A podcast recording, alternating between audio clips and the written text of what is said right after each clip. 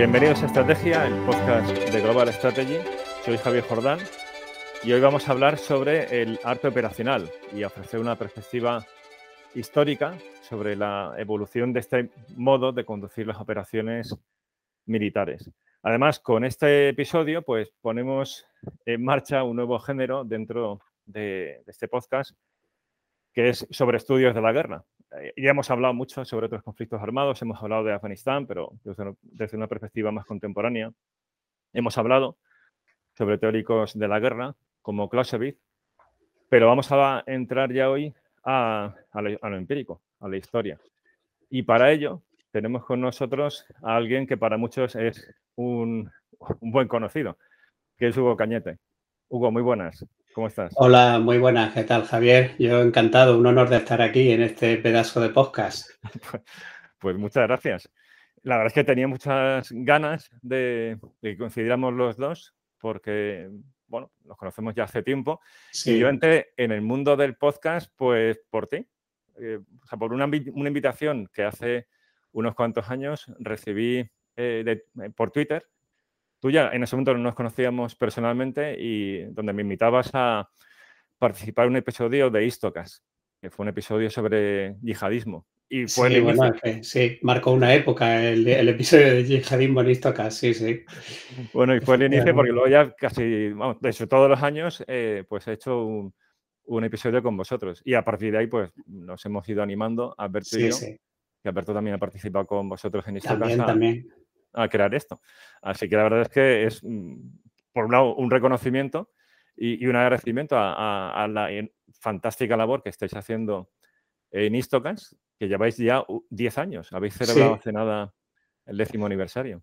Exactamente. Y bueno, es, más que bienvenido porque vuestro podcast con el ámbito de, de, estudio y de divulgación que tiene se complementa perfectamente con la historia militar y es más, yo creo que que aborda la actualidad, ¿no? un, espacio, un segmento que, estaba yo creo que muy olvidado y que debería ser muy del interés de la, de la población, de, la opinión pública. O sea que yo creo que tenéis una magnífica labor por delante. Y lo que dices es que hay simbiosis entre el trabajo que estáis haciendo vosotros de divulgación de la historia yo creo que, es un ejemplo magnífico de la importancia que tiene la sociedad civil. O sea, cómo mm, desde la base se puede hacer a veces de manera mucho más efectiva que desde las instituciones, a la hora de generar conciencia sobre, por ejemplo, la historia de España, que es un tema que trabajáis mucho, y tú particularmente con la historia de los tercios.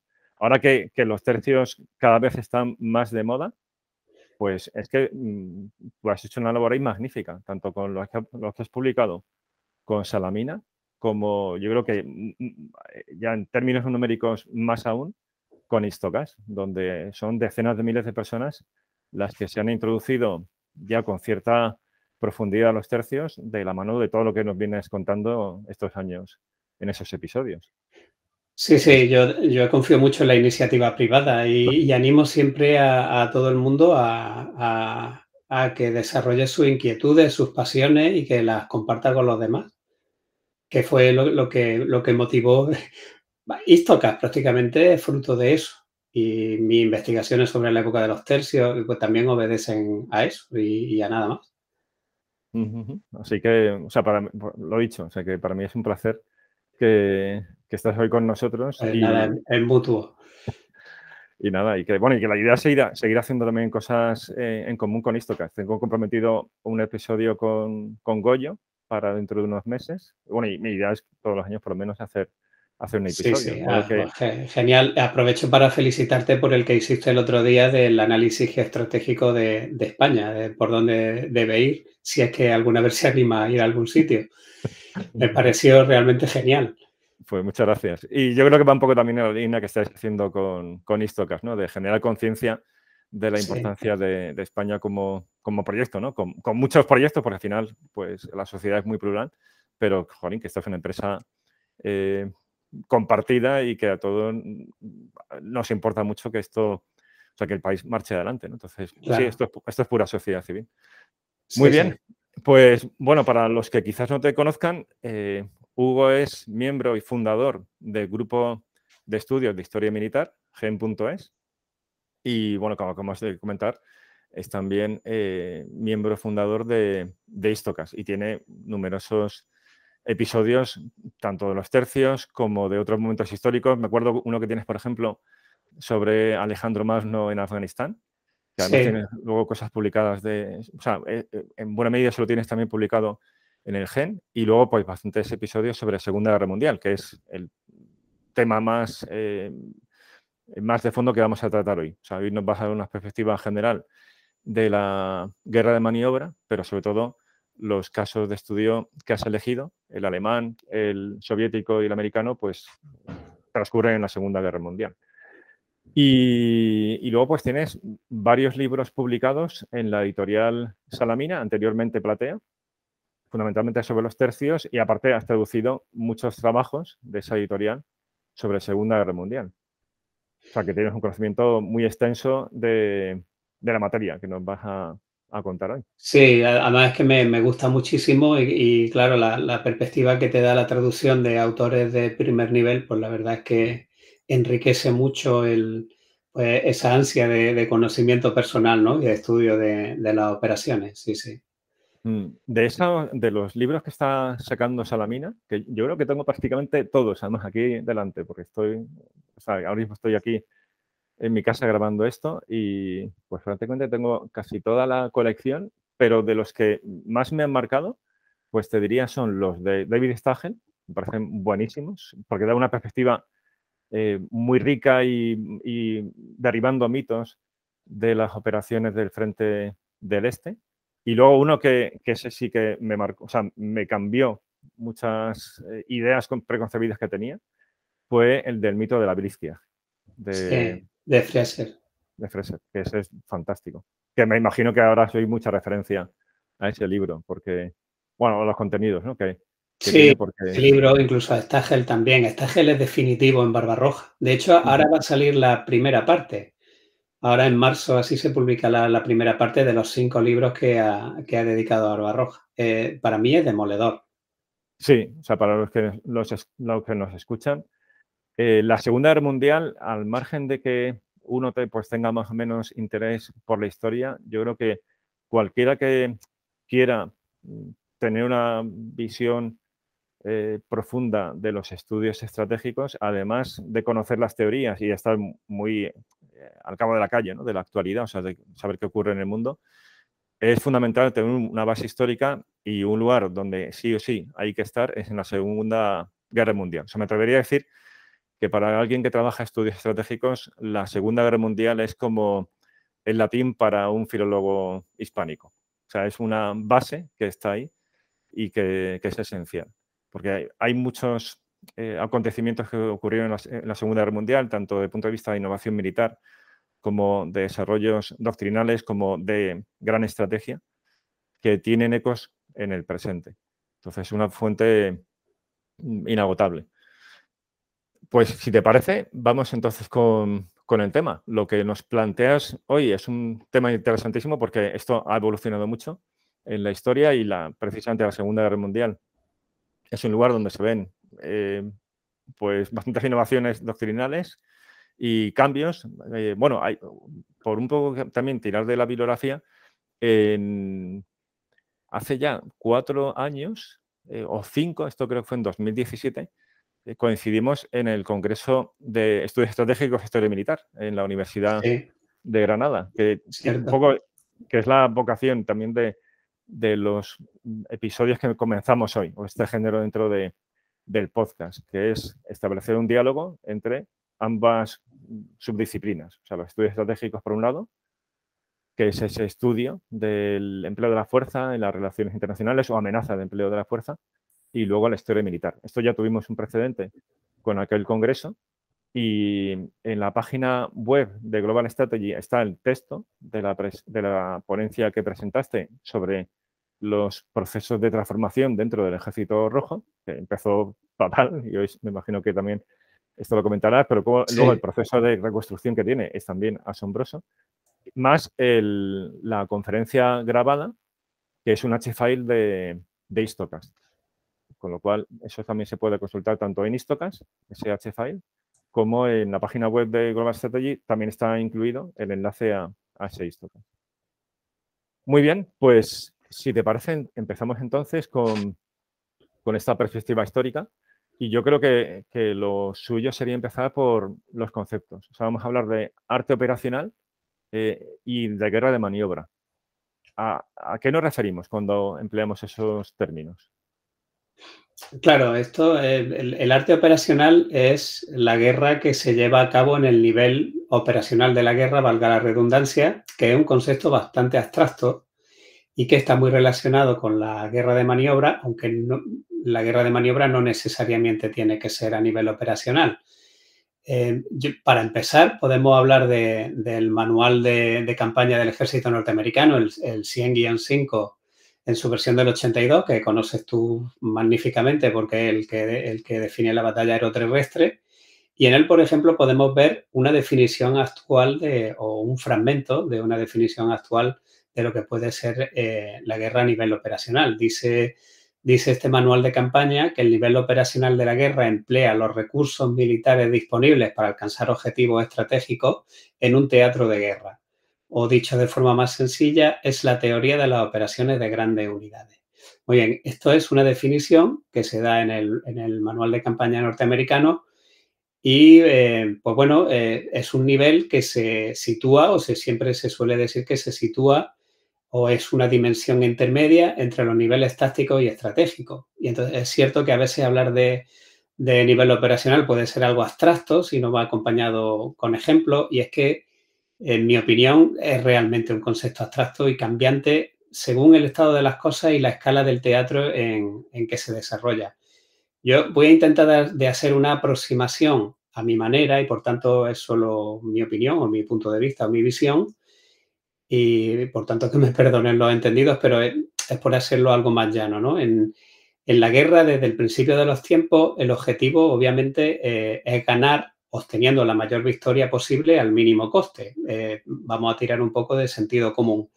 Entonces, yo creo que esa es la idea principal que rige el arte de la guerra. Eh, ¿En qué se traduce esa maximización de la ganancia minimizando la pérdida? Pues, por ejemplo, tenemos a Sun Tzu, que ya decía que la rapidez es la esencia de la guerra, aprovechate del descuido del enemigo, aproxímate por ruta inesperada y, ataque, eh, y ataca a lugares poco protegidos, etcétera, ¿no? O sea, ya deja entrever el estratega chino que el mejor modo de encontrar una maximización de ese interés propio con la mínima, con la mínima pérdida es buscar o encontrar el modo de obtener una ventaja sobre el enemigo.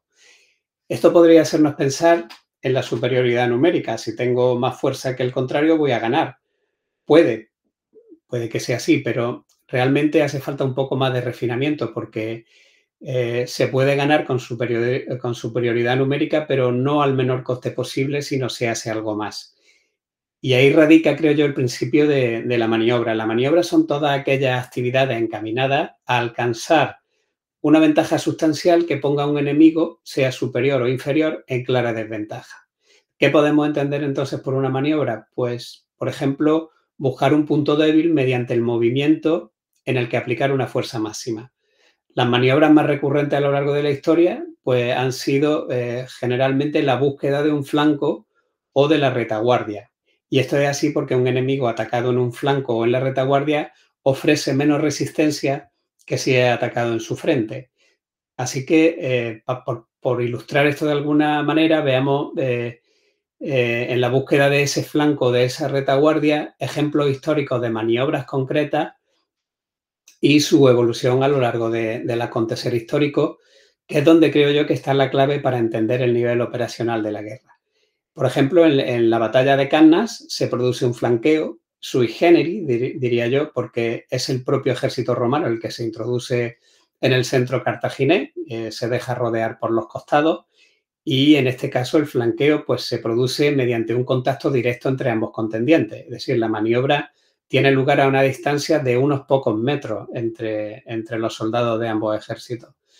Si avanzamos mucho en el tiempo y nos vamos a la Guerra de los 30 años, nos encontramos, por ejemplo, con la batalla de Wittstock, que se libró en 1636 entre fuerzas del Imperio y Sajonia contra un ejército sueco que mandaba Banner. Eh, yo es el primer caso que he encontrado de, de, una maniobra de flanqueo muy a lo Federico el Grande, pero 100 años antes. Pues en esta batalla, mientras el ejército imperial estaba desplegado para la batalla y los suecos le ponían enfrente una fuerza de distracción, el general sueco Tortensson y el propio Banner van a realizar una maniobra de flanqueo por la derecha, ocultos por una serie de colinas boscosas a escasos cientos de metros del ejército enemigo. Así que cuando aparecieron los suecos en el flanco izquierdo de los imperiales de Schreckenberg, pues tuvieron que rehacer rápidamente su frente para afrontar este ataque de flanco, algo que obviamente no consiguieron. 120 años más tarde, si nos vamos a 1757, Federico el Grande de Prusia va a obtener una gran victoria contra los austriacos en la famosa batalla de Leuden con su famosa eh, maniobra oblicua. En esta ocasión, el ejército austriaco, muy superior al prusiano, estaba ya desplegado en el campo de batalla con un enorme frente. Federico va a amagar con aparecer eh, por el flanco derecho austriaco, sin embargo, lo que hace es dirigirse con el grueso del ejército, oculto igualmente por unas colinas onduladas, al flanco izquierdo austriaco. Una vez allí, aplica la máxima fuerza en el punto débil enemigo y esta vez esa maniobra se va a llevar a cabo a algunos kilómetros de distancia. Al, aparecer en el flanco de la línea austriaca con el grueso de las tropas, vuelve a conseguir esa ventaja, esa maximización del beneficio con una minimización de las pérdidas. Si avanzamos eh, otros 50 años en, el tiempo, pues nos vamos a encontrar a Napoleón avanzando hacia Leipzig en 1806 eh, lo hacía con su célebre batallón cuadrado, del que luego hablaremos, una inmensa formación en forma de diamante con cuatro vértices, cada uno de ellos eh, de varios cuerpos de ejército que se hallaban unos de otros a una distancia de una jornada de marcha. Y cuando Napoleón se da cuenta de que el ejército prusiano está al oeste, cerca de Jena, sin alterar eh, el ritmo de marcha de su batallón cuadrado, lo que hace es convertir el ala izquierda en frente, el frente en ala derecha, la retaguardia en ala izquierda y el ala derecha en retaguardia, y con esta maniobra sorprende en dos lugares distintos al ejército prusiano, que es en Jena y en Auerstadt, lo envuelve y lo derrota. Y lo significativo de esta maniobra es que se efectúa a decenas de kilómetros del ejército enemigo. Si saltamos otros 50 años, perdón, otros 50 años, en la guerra franco-prusiana, tenemos ya ejércitos masivos con una enorme potencia de fuego y elementos tecnológicos como el ferrocarril. Y la ofensiva del mariscal Molke va a consistir en tres ejércitos que se mueven de forma independiente, separados por decenas, incluso centenares de kilómetros, para converger en un punto que es lo que veremos más tarde. Y lo que quiero destacar es la distancia a la que se maniobra, que es, como he dicho, de unos pocos cientos de kilómetros. En la Primera Guerra Mundial, con el Plan Schlieffen, eh, que consistía en, un gigantesco movimiento de flanqueo realizado a cientos, eh, por cientos de miles de hombres sobre centenares de, kilómetros, eh, pues estamos viendo esa progresiva, esa progresiva distancia o ese progresivo distanciamiento del enemigo que, se va haciendo con la maniobra. ¿A dónde quiero llegar con esto? pues que lo, que he hecho es ir poniendo ejemplos en los que se hace lo mismo, es decir, se busca una ventaja mediante la maniobra. El elemento discordante en todos estos ejemplos es la distancia a la que se realiza la maniobra, los medios y los hombres con los que se hace, la tecnología que se utiliza. En Cannas se hace a uno o dos metros de distancia unos soldados de otros y en la Primera Guerra Mundial a cientos de kilómetros. O sea que maniobrar a dos metros es algo manejable, sobre el terreno para los comandantes de un ejército y con ello podríamos decir que, entra en el ámbito de, o en el reino de la táctica. La maniobra de Canas es humanamente gestionable desde el punto de vista táctico.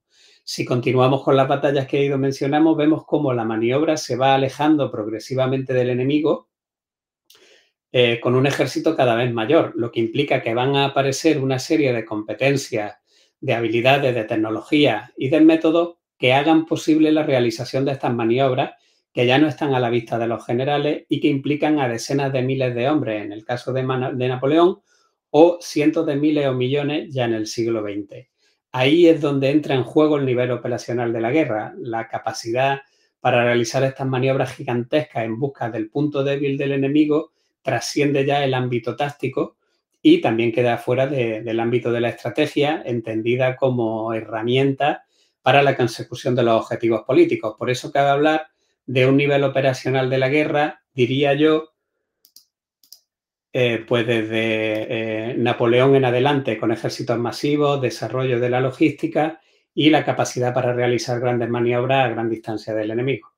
Sí, la verdad es que lo que planteas es, o sea, es una muy buena imagen de qué es la guerra de maniobra, o sea, tanto conceptualmente como ilustrada, pues con, muy buenos ejemplos sobre esa evolución histórica a lo largo de los siglos. Y bueno, ahí la verdad es que se me ocurren varias cosas que, si, te si te parece podemos sacarle punta, ¿no? Eh, uno sería eh, una cosa que, has dicho y que creo, creo que es esencial, ¿no? Que es el sentido de la guerra de maniobra, que es un uso eficiente de la fuerza. O sea, sería lo contrario, por tanto, a una guerra de desgaste. Se trata de obtener ventaja no tanto por la mera superioridad y por tanto, bueno, pues eh, se puede asumir el desgaste porque va, esa traición va en contra del adversario. Aquí, tanto la parte más débil o como la parte más fuerte eh, acude a la maniobra como una manera de conseguir la victoria a un coste más reducido y por lo tanto más, más, más efectivo, ¿no? Se que combina lo eficaz y lo eficiente. Pero, pero esto que, que, es un objetivo deseable es algo al mismo tiempo complicado, por lo que comentas. Yo ahí creo que el principal obstáculo o la principal paradoja es cómo mantener el mando y control, que es algo esencial en las operaciones militares, cuando empezamos a emplear unidades del propio ejército, o sea, divisiones de ese propio ejército, más allá de la vista, más allá del control efectivo. O sea, como comentas en Canás, pues eh, Aníbal podía ver el campo completo de batalla y por tanto, pues ir tomando las decisiones y, ir enviando mensajeros y, que, y por tanto impartiendo órdenes y que aquellos más o menos pues maniobrase según lo que él dictaba. Pero claro, cuando ya no hay contacto visual, falta la imagen de conjunto por si surgen incidencias en el plan inicial, y sabemos que en la guerra siempre van a estar ahí presentes, como luego que la comunicación sea muy rápida y por tanto se consiga al final esa coordinación. Y es lo que tú señalas, ¿no? O sea, esto en, buena medida se va haciendo factible eh, por avances tecnológicos, pues como el telégrafo, eh, que hacen posible las comunicaciones de manera mucho más inmediata, y luego los movimientos de tropas, de ya de, una, de grandes contingentes son posibles a, también a alta velocidad y por tanto ampliando muchísimo el campo de batalla por factores como por ejemplo el, tren, o sea que los avances tecnológicos son también claves. o sea que en la medida en que la tecnología hace posible el mando y control efectivo y el despliegue a gran escala, pues esa guerra de maniobra pasa a ser un fenómeno táctico a ser un fenómeno operacional, es decir, de un nivel superior. Lo táctico sería para entendernos, el, campo de batalla y lo operacional sería el teatro de operaciones, donde puede haber diversos encuentros y es algo que es mucho más amplio geográficamente. Y luego otro condicionante que, veo es, además de hacer viable el mando y control, que eso, en buena medida la, la tecnología lo hace, lo hace factible, es la importancia del adiestramiento de, tanto de la fuerza como muy especialmente de los cuadros de mando de esa fuerza. Entiendo que eso es esencial, ¿no? Claro, claro, sobre todo ya cuando, como bien has dicho, empezamos a distanciarnos del enemigo.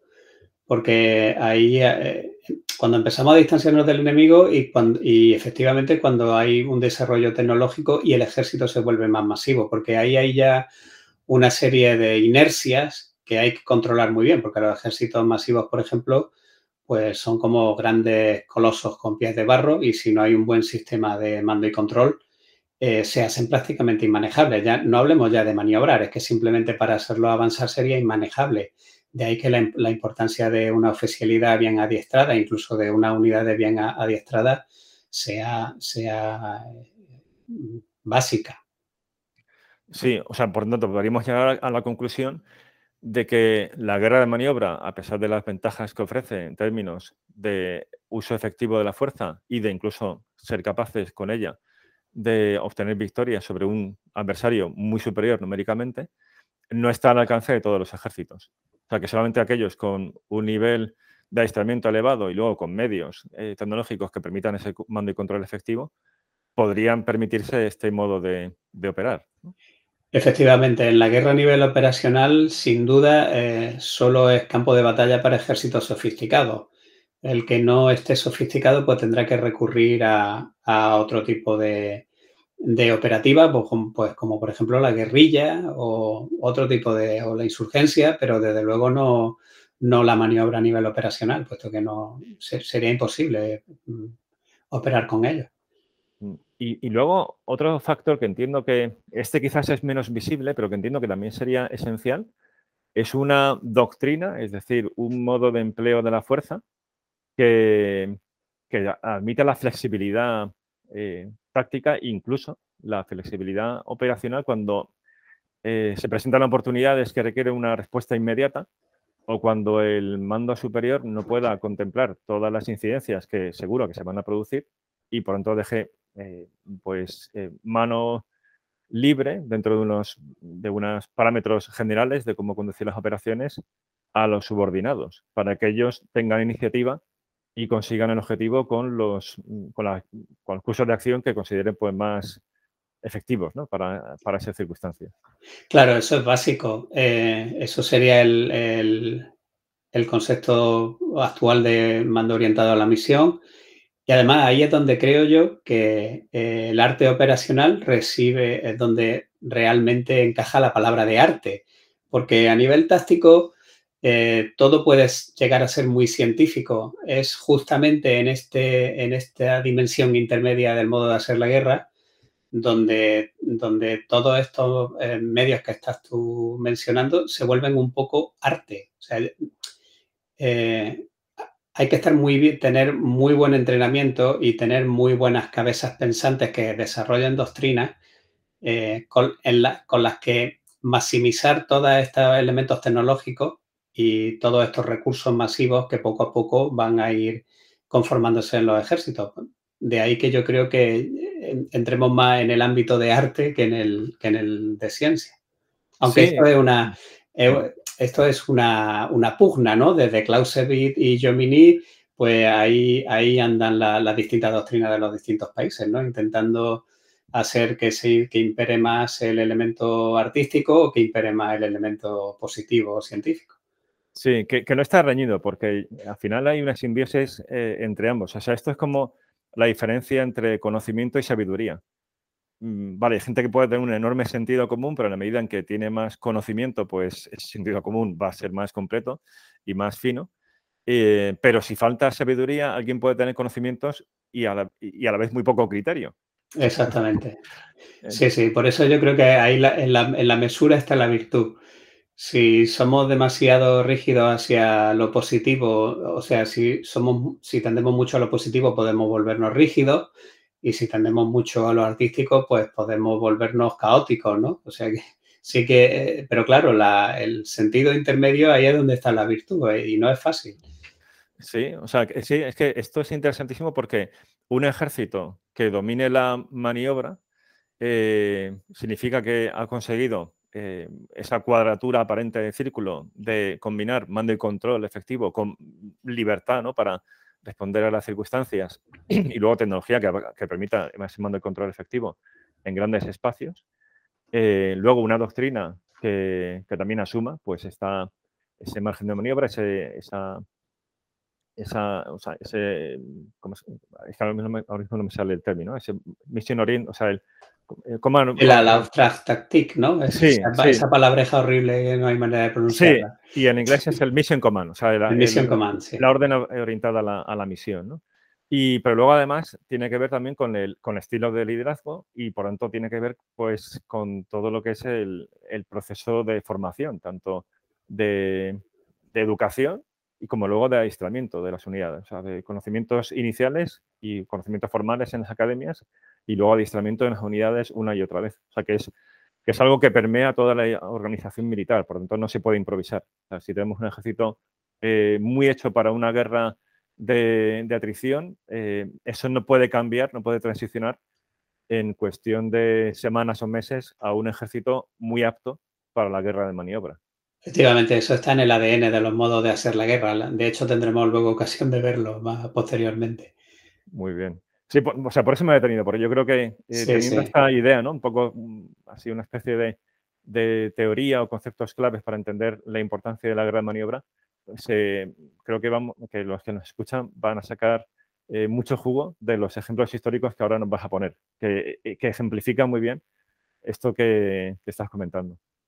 Podemos seguir, por ejemplo, ya estábamos hablando, habíamos hablado ya de lo que, de la maniobra fuera del campo de la, de la visión de los generales, eh, y lo que implicaba el nivel operacional de la guerra. Y esto va a empezar ya a hacerse patente con Napoleón, porque la Revolución Francesa había favorecido los ejércitos nacionales, lo que se llamó el, pueblo en armas, o hasta hace no mucho tiempo la mili.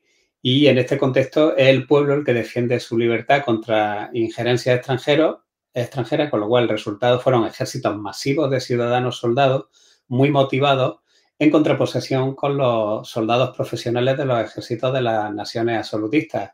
Los ciudadanos soldados luchaban por un, por un ideal, no por una paga, y además no desertaban a las primeras de cambio como podrían hacer, por ejemplo, los prusianos, que los tenían que tener muy, eh, muy eh, eh, a rienda corta. Napoleón tuvo que encontrar la manera de gestionar estos ejércitos gigantescos y lo hizo llevando la guerra a otro nivel y yo creo que ya aquí sí que podemos hablar del nivel operacional. Para ello tuvo que articular un sistema de mando y control que todavía se utiliza hoy en día, como hemos comentado, que es el de las unidades superiores al regimiento, esto es las divisiones, los cuerpos de ejército y los ejércitos. Y para, y para desempeñar un ejercicio eficaz del mando y control de estas unidades eh, o de estas formaciones necesitaba una organización potente, que es la que hemos eh, como estaba comentando, que es el Estado Mayor. El Estado Mayor es la red neuronal del ejército encargado de la transmisión de órdenes, de la recesión de parte de situación de, o de informes de posmisión de las unidades o formaciones eh, inferiores que, están encuadradas en esa estructura. Y con todos estos ingredientes, Napoleón crea el, eh, el que ya hemos hablado, el batallón cuadrado, que es un sistema de marcha y combate ya a nivel operacional. Si damos un siguiente paso, ya que tenemos el ejército masivo encuadrado en grandes unidades o grandes formaciones y con su red neuronal, el Estado Mayor, que es el que se encarga de, gestionar todo ese ejército elefantiásico, eh, pues podemos dar el siguiente paso a Molke. Eh, el mariscal Molke eh, es un militar prusiano que prácticamente lo que hace es revolucionar el modo de hacer la guerra simplemente porque es el visionario que es capaz de integrar los avances tecnológicos que están teniendo lugar en, su época en una doctrina eficiente. A mediados del siglo XIX tenemos cuatro avances tecnológicos importantes que van a cambiar por completo el, modo de hacer la guerra.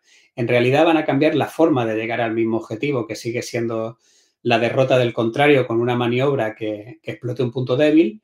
Y estos avances se dan básicamente en la potencia de fuego, el transporte y las comunicaciones. Tenemos el fusil de retrocarga, que aumentaba por 10 la potencia de fuego de los fusiles de avancarga anteriores. Tenemos la ametralladora, que ya ni hablamos de, de, su potencia de fuego.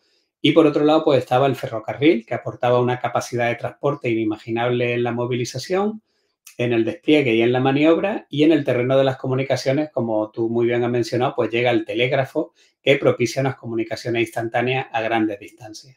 Además, se presenta otro elemento que ya, con el que tuvo ya que contender Napoleón, que son los, ejércitos masivos, aunque ya se vuelven realmente masivos, lo que entraña una cantidad infinita de problemas a resolver por nuevos métodos desarrollados para un nuevo eh, nivel operacional de la guerra. Tengamos en cuenta que en Leuden el ejército de Federico el Grande era de 22.000 hombres y en el ejército, el ejército de Napoleón en sus primeros tiempos alcanzaba los 85.000 efectivos y en los últimos años eh, casi el medio millón de hombres. Y, por ejemplo, en 1866, en la batalla de Königgrätz, pues se llegan a enfrentar 200.000 prusianos contra 200.000 austriacos.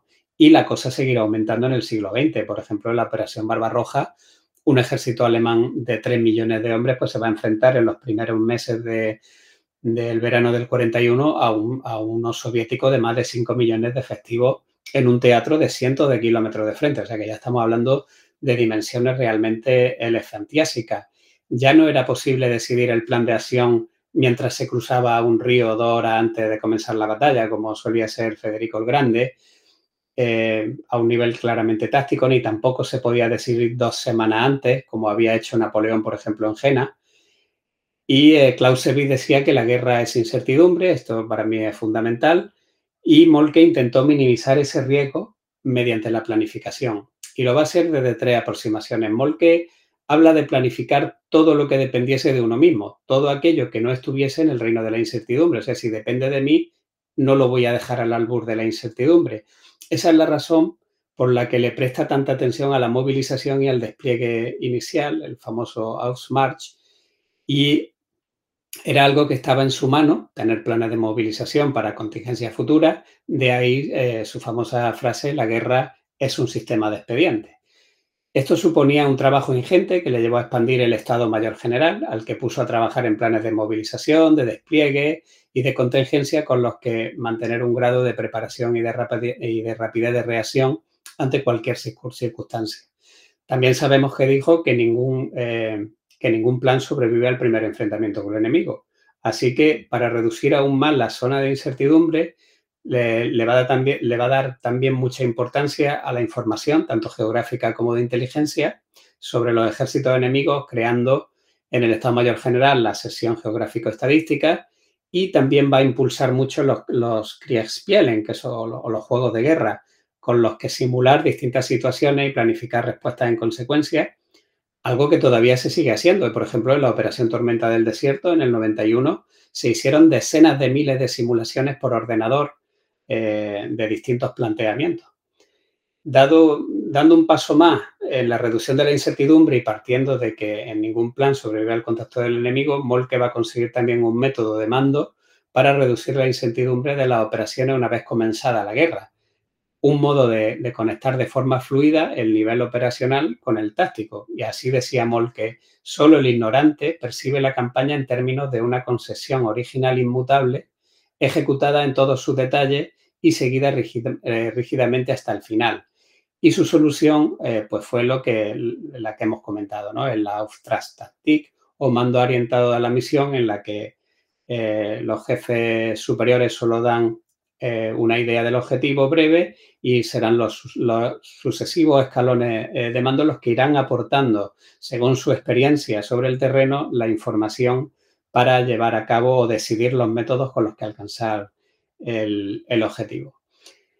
La otra gran aportación de Molke es la guerra de operaciones concéntricas, que son llevadas a cabo por un ejército que opera con contingentes eh, que maniobran separados y de forma independiente, un poco al estilo del batallón cuadrado de Napoleón, pero a una escala mucho mayor y que convergen sobre un objetivo común.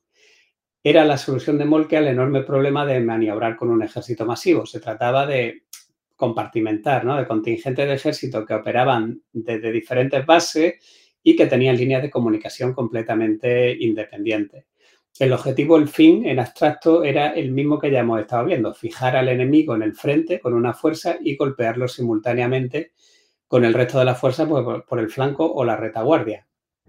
Lo podemos sintetizar en la célebre eh, frase de Patton, que decía aquello de coger al enemigo por la pechera mientras eh, le doy el golpe de gracia con una patada.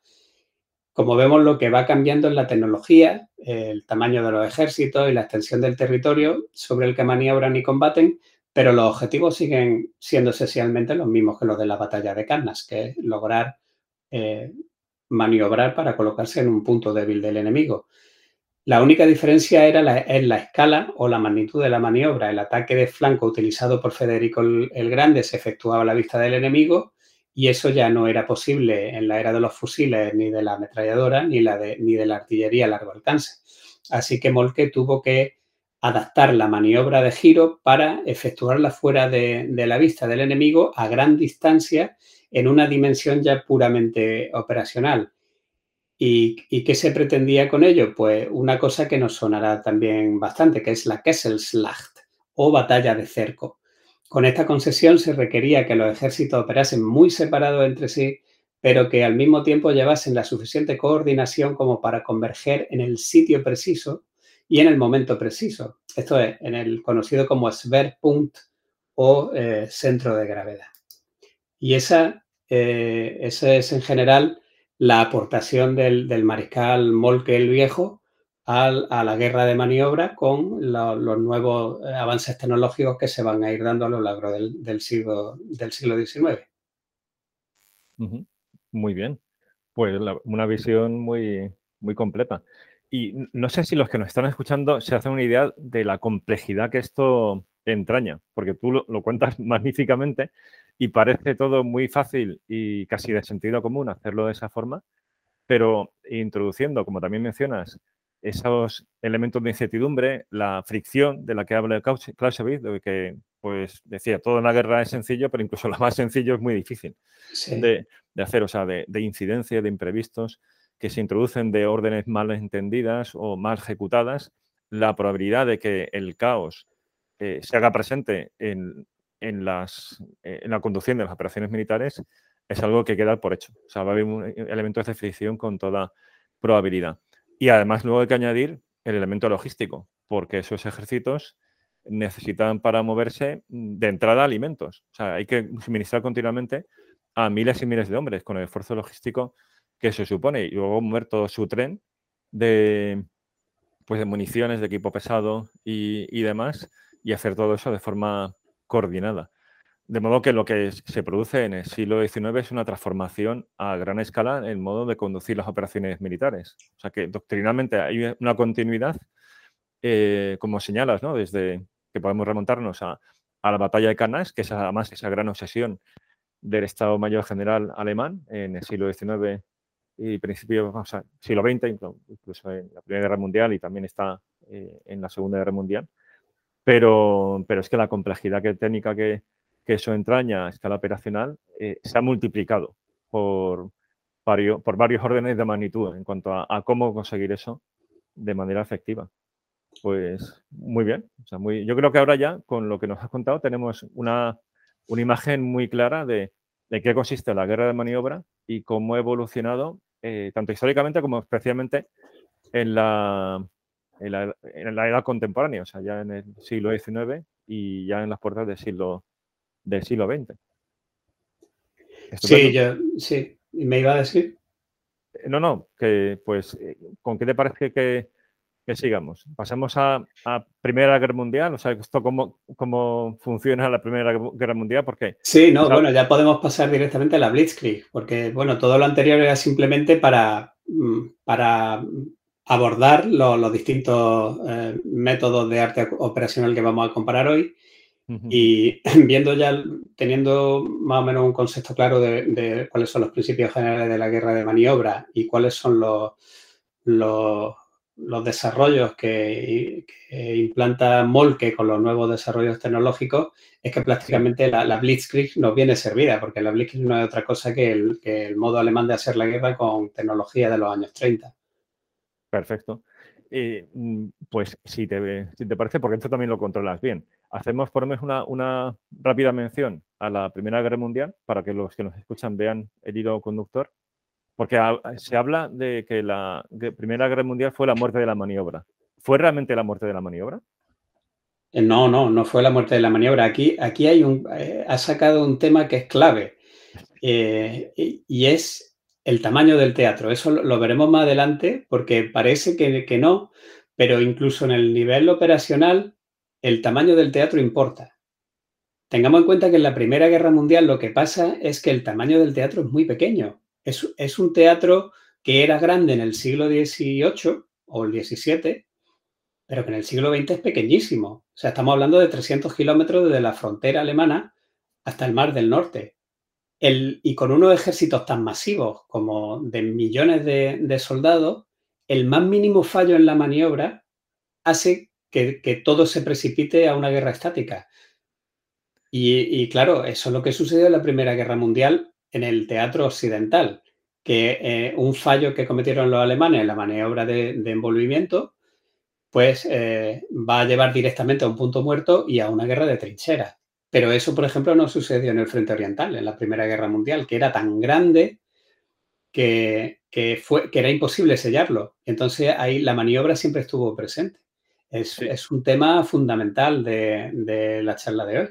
Sí, sí, sí. O sea, es que tenemos la, idea, o sea, un poco está el, estereotipo de la Primera Guerra Mundial como frente occidental, o sea, guerra de trincheras, pues Verdún, son, pero es que hubo otros frentes en la Primera Guerra Mundial y el frente del Este era un frente de lo más dinámico, porque es que eran tal el tamaño de las extensiones que era imposible que aquello eh, se, fortificara como ocurrió en el frente occidental, pues desde la frontera suiza hasta, hasta el mar Atlántico.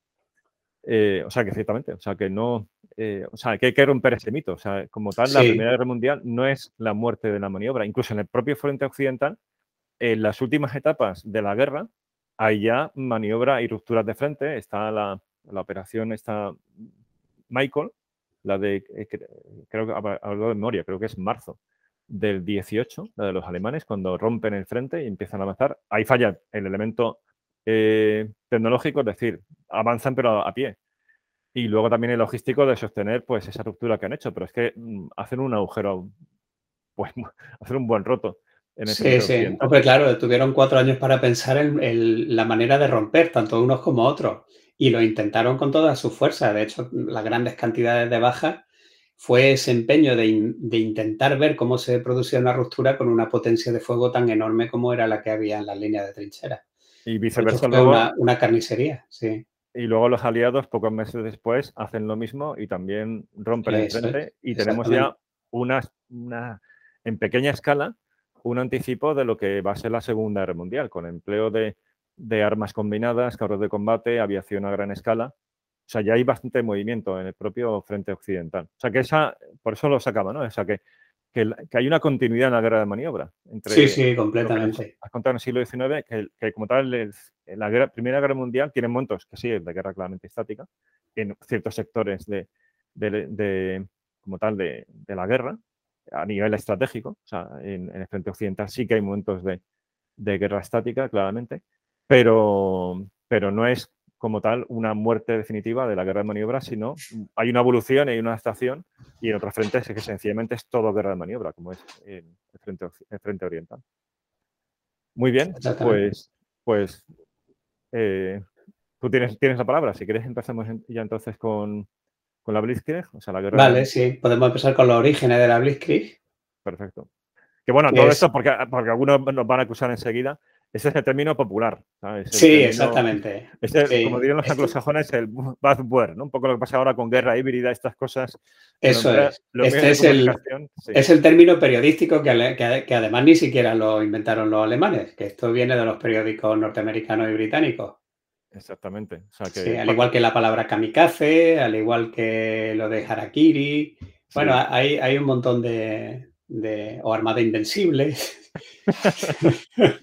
Sí, sí, que, que, lo estamos empleando para que de claro. sepan a qué nos referimos, pero que ahora ya. Exactamente, pero que son erróneos, sí.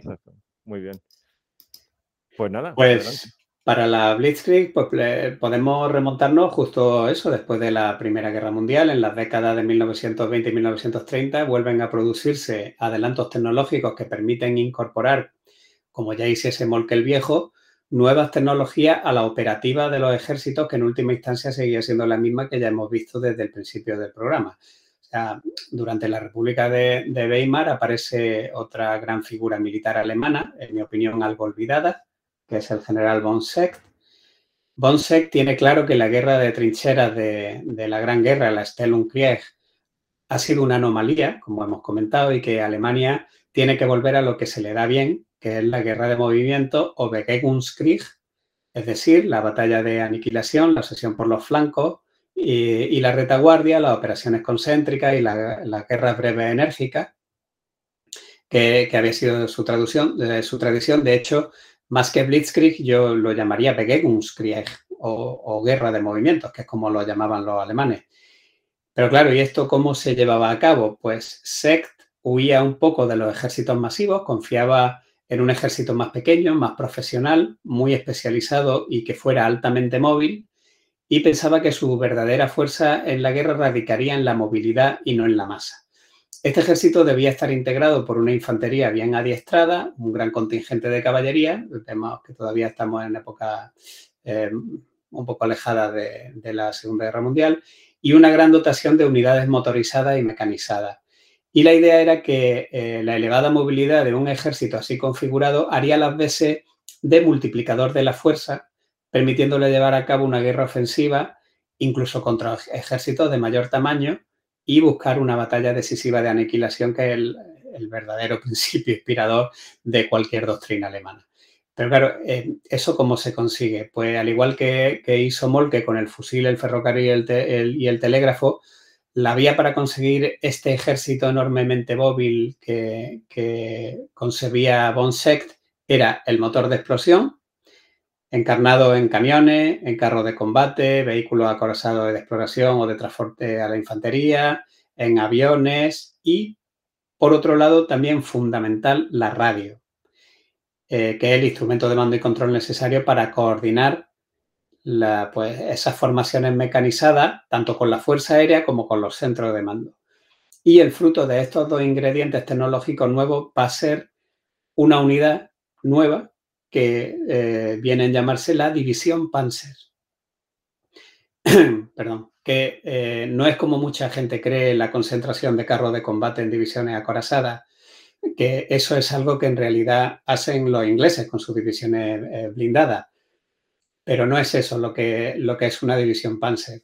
En realidad la división Panzer es una formación de armas combinadas. A mí me gusta decir que era el tercio de la era mecanizada. Incluía carros de combate, sí, pero también sus propios batallones de reconocimiento y zapadores, sus regimientos de infantería y artillería e incluso sus propias columnas de, de suministro y sus pontoneros. Y la principal innovación era que cada una de estas armas de apoyo al avance mecanizado podía moverse a la misma velocidad que el carro de combate.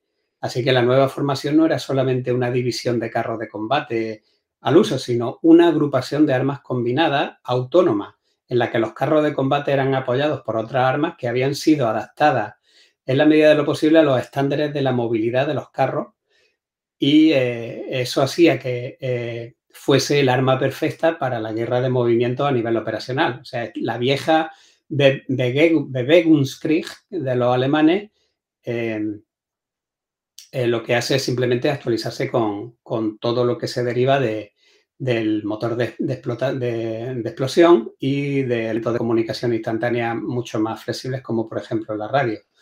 Por sí misma, en, un, en un principio o agrupadas para formar cuerpos ejército Panzer e incluso de, grupos ejércitos Panzer en el transcurso de la guerra, pues estas divisiones Panzer eran el arma perfecta para continuar con esa obsesiva búsqueda del flanco y la retaguardia, es decir, para perseguir las soñadas batallas de cerco o aniquilación que buscaban los alemanes. Eh, y como vemos, pues la, idea no cambia, lo que cambia es la tecnología. Desde Molke prácticamente eh, la Kesselslacht y la victoria decisiva eh, pues son los grandes fines y las grandes metas de, los alemanes. Así que si te parece...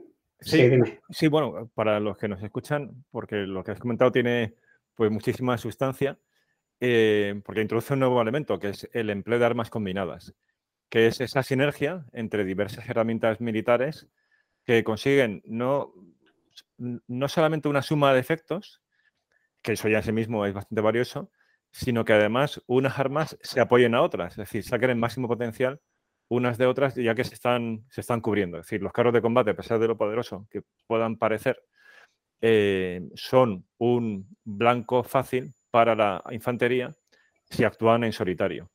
Porque el carro de combate, aunque esté acorazado y tenga un cañón potente, tiene un, ángulo de visión muy reducido, y, especialmente en aquella época, con lo cual es relativamente fácil de, emboscar por una infantería decidida, es decir, que supere el miedo atávico que genera ver semejante masa en movimiento, que, es mucho.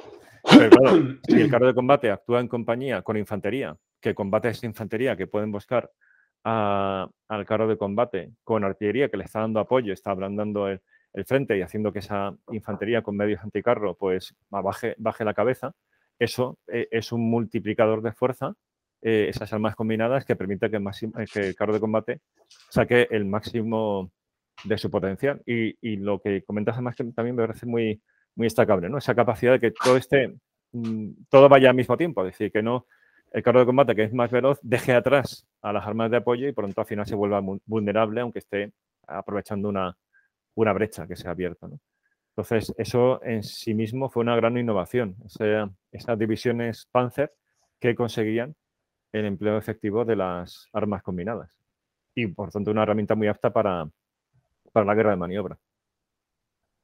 Eso, además, por hacer un paralelismo con, la actualidad, esto lo estamos grabando ahora mismo en, febrero, eh, todavía está mm, activa la crisis entre eh, Rusia y Ucrania y por extensión a la OTAN y se habla mucho de los grupos de combate eh, tamaño batallón de los rusos, que en el fondo es la misma, es el mismo principio, son, son formaciones de combate con empleo de armas combinadas con una artillería, sí, muy potente al estilo ruso, pero está siguiendo los mismos principios de, de la división Panzer, aunque sea otro tipo de unidad, es un tamaño más reducido, es tamaño, un tamaño batallón, es algo parecido a los, eh, a los combat team americanos, pero a esa escala de batallón, no de brigada, pero, es, pero el origen podríamos eh, retrotraerlo a esa innovación que hacen los alemanes, entiendo, ¿no? como tal a la división Panzer. Claro, sí, o incluso las mismas divisiones Panzer acaban, acaban operando en Kampfgruppen, que son, mm, primero fueron de tamaño brigada, pero luego acabaron siendo también de, de tamaño batallón. Y eran unidades que, que, operaban de manera no, independiente, aunque coordinada, pero que la división Panzer al final acaba siendo más un elemento administrativo y eran los Kampfgruppen los que, los que operaban como unidades de combate. Muy bien. pues entonces pasamos a, si quieres, a, ya a la aplicación, ¿no? A los planes blanco y amarillo por parte de la Wehrmacht. Sí, podemos ya verlo en acción. Pues el plan blanco tiene, yo destacaría poco, en la invasión de Polonia y bueno, eh, realmente es una operación que estaba hecha, lo único que se puede destacar es que seguía siendo una operación netamente alemana porque podemos ver una operación concéntrica de tres grupos de ejércitos que salen desde distintos puntos y convergen en un mismo sitio. Eh, me interesa más... Ahí le, favorecía mucho la distribución geográfica. Eh, absolutamente, absolutamente. Y bueno, igual que podemos ver hoy el despliegue en Ucrania, ¿no? La verdad es que es muy parecido. Sí, porque ahí tenían, claro, hay que recordar que en aquel momento lo que a día de hoy es Kaliningrado era Prusia Oriental, con lo cual ya el noreste de, o por lo menos el norte de Polonia, es que estaban ahí los alemanes. Claro, mira, el sur estaba Silesia, o sea, es que los tenían encajonados y después los soviéticos atacaron por la espalda y ya, o sea que la verdad es que que la operación tiene poco interés, ¿no? Estaba prácticamente hecha. Pero sí es muy interesante la, que tiene lugar en el oeste en 1940, porque ahí Alemania iba a tener que enfrentarse a Gran Bretaña y a Francia, que no es cualquier cosa. O sea, sabedora Alemania de que no controlaba el mar, era perfectamente consciente de que una guerra de desgaste como la de 1914 no era una opción. O sea, necesitaba un desenlace militar rápido y total es decir, una victoria decisiva y además no cometer errores por el camino como hicieran en 1914.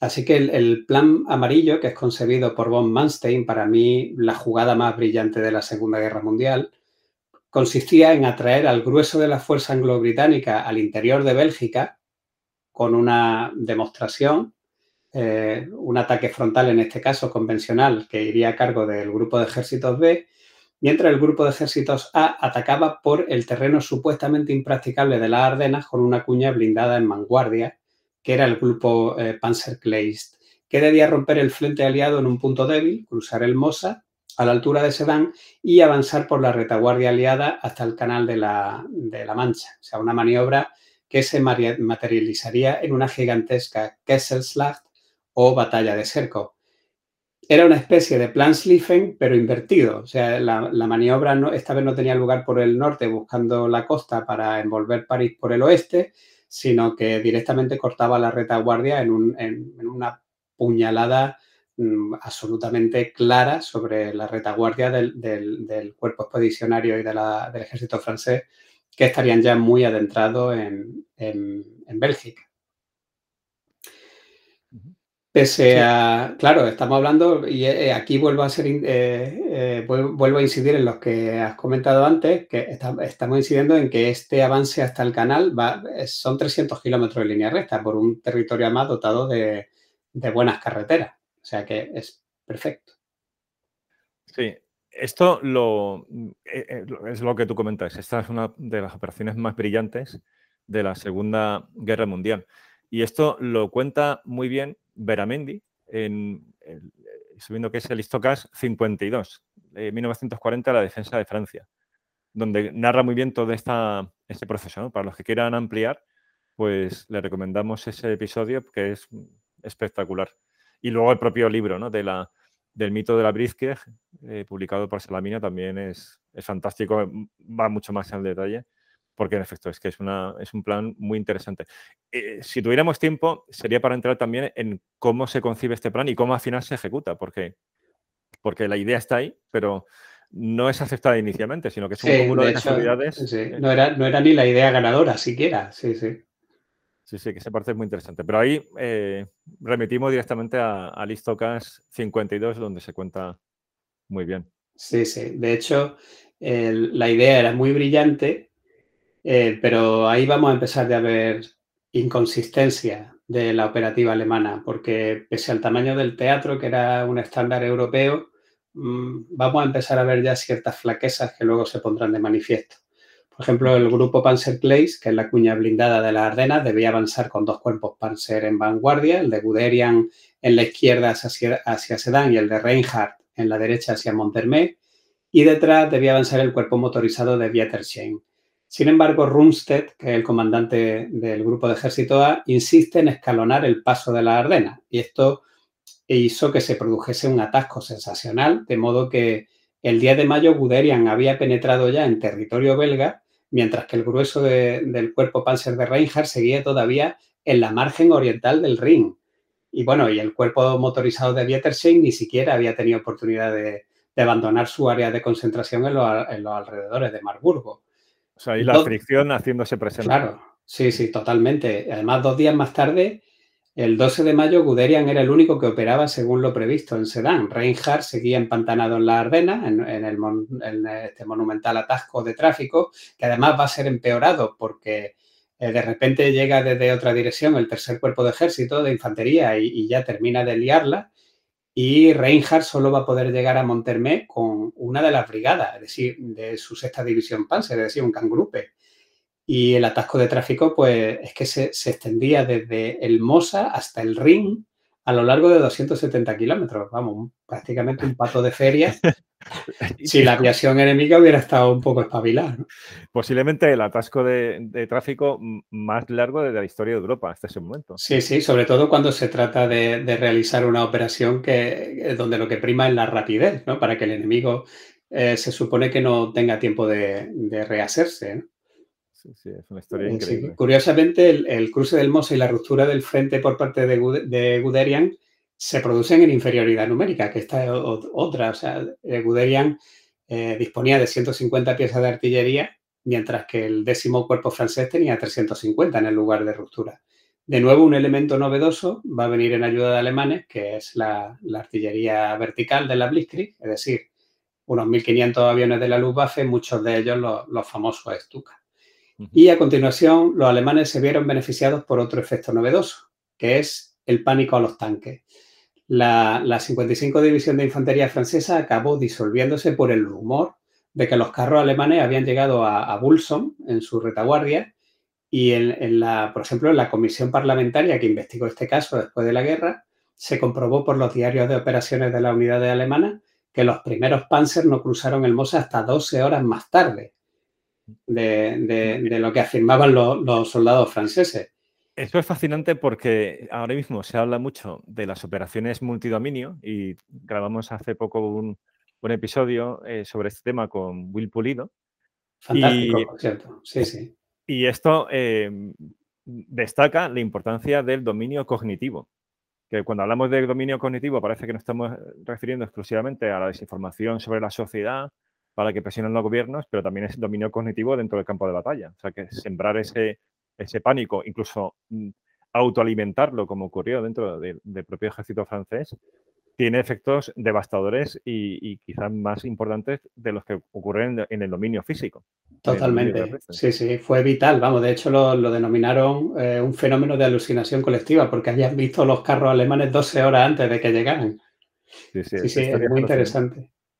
Y luego lo que comentas de la aviación, eso también es muy interesante porque eh, Mm, porque es algo que fue evolucionando. O sea, tenemos la idea que la Blitzkrieg, en ese término periodístico, es esa combinación ahí es sinérgica entre carros de combate, los Stukas, o sea, que es una, una, trituradora, pero aquello realmente se estaba haciendo. O sea, es decisivo, como comentas, en el paso de, en el cruce del Mosa, pero eso es posible porque, eh, porque estaba el Mosa. O sea, porque la, aviación tenía muy claro mm, quién eran los, quién era blanco, quién era rojo, eh, con lenguaje de Wargame, ¿no? O sea, quién eran las fuerzas propias y quién era el enemigo, porque eran los que están de este lado de Mosa son franceses y los que están al otro lado son alemanes. Porque en ese momento no había, eh, que, yo sepa, observadores avanzados de, aviación, ¿no? En las unidades. Sí, bueno, sí, sí que había. lo que no había y era fundamental era una experiencia, es decir, eh, la gente cree que, de que, Alemania llegó a Francia con una doctrina consolidada. En absoluto. Era la primera vez que estaban probando esto a escala completa. Ni siquiera en unas maniobras lo habían, lo habían probado. O sea, estaban improvisando, como aquel que dice. Sí, sí, Además, creo, y esto también hablo, de memoria, que, que, ese bombardeo que se, se produce es en cierto modo una eh, es, fruto de complicidades entre Guderian y el jefe el responsable de la, de Luftwaffe en ese sector. O sea, que tenían previstos otros planes de, ataque, pero como que llega a un acuerdo de decir, mira, pues hacéis esto, pero que no se enteren los de arriba, ¿no? Para dar apoyo. La, la Taktik, o, aunque bueno, esto viene de más lejos, esta es la tradición prusiana, ¿no? De que el mando sobre el terreno tiene prioridad porque es el que ve la, situación. Eso es típico del cuerpo prusiano. Pues eh, bueno, ya se produce la ruptura en Sedan y entonces ahora Guderian se enfrenta a un dilema. O sea, ¿debe defender la cabeza de puente y consolidarla o tiene que lanzarse hacia el canal de la Mancha? Bueno, esto es por decir algo, obviamente no lo dudó. Lanzó a su primera y segunda división Spancer al canal eh, pues asumiendo las reacciones aliadas que, estaban siendo lentas y descoordinadas, con lo cual dijo, bueno, pues si esto ha sido así aquí, pues se supone que la retaguardia va a seguir siendo así. Y se arriesgó y, las lanzó, y de hecho, pues tenía razón. Hubo algunos contraataques franceses con divisiones aisladas. El único intento verdaderamente operacional de contraatacar esa cabeza de puente va a ser el grupo Flavigny, que estaba integrado por la tercera división acorazada, la tercera eh, de infantería motorizada y la quinta de caballería ligera y curiosamente la tercera división acorazada francesa llega a las inmediaciones de la cabeza de puente el 14 de mayo y a diferencia de Guderian pierde 10 horas preciosas en tareas de mantenimiento. Pero es que luego el general Flavigny reevalúa la situación y en lugar de atacar decide ponerse a la defensiva. Así que la, la única contraofensiva a nivel operacional aliada pues terminó antes de empezar. Y esto también nos lleva a la reflexión de que esta operación mm, eh, concebida muy brillantemente, pero en realidad en, muchos en muchos aspectos va a triunfar no tanto por la brillantez alemana como por la torpeza aliada, diría yo. Ese es un factor fundamental, que el enemigo coopere, entre comillas. Claro.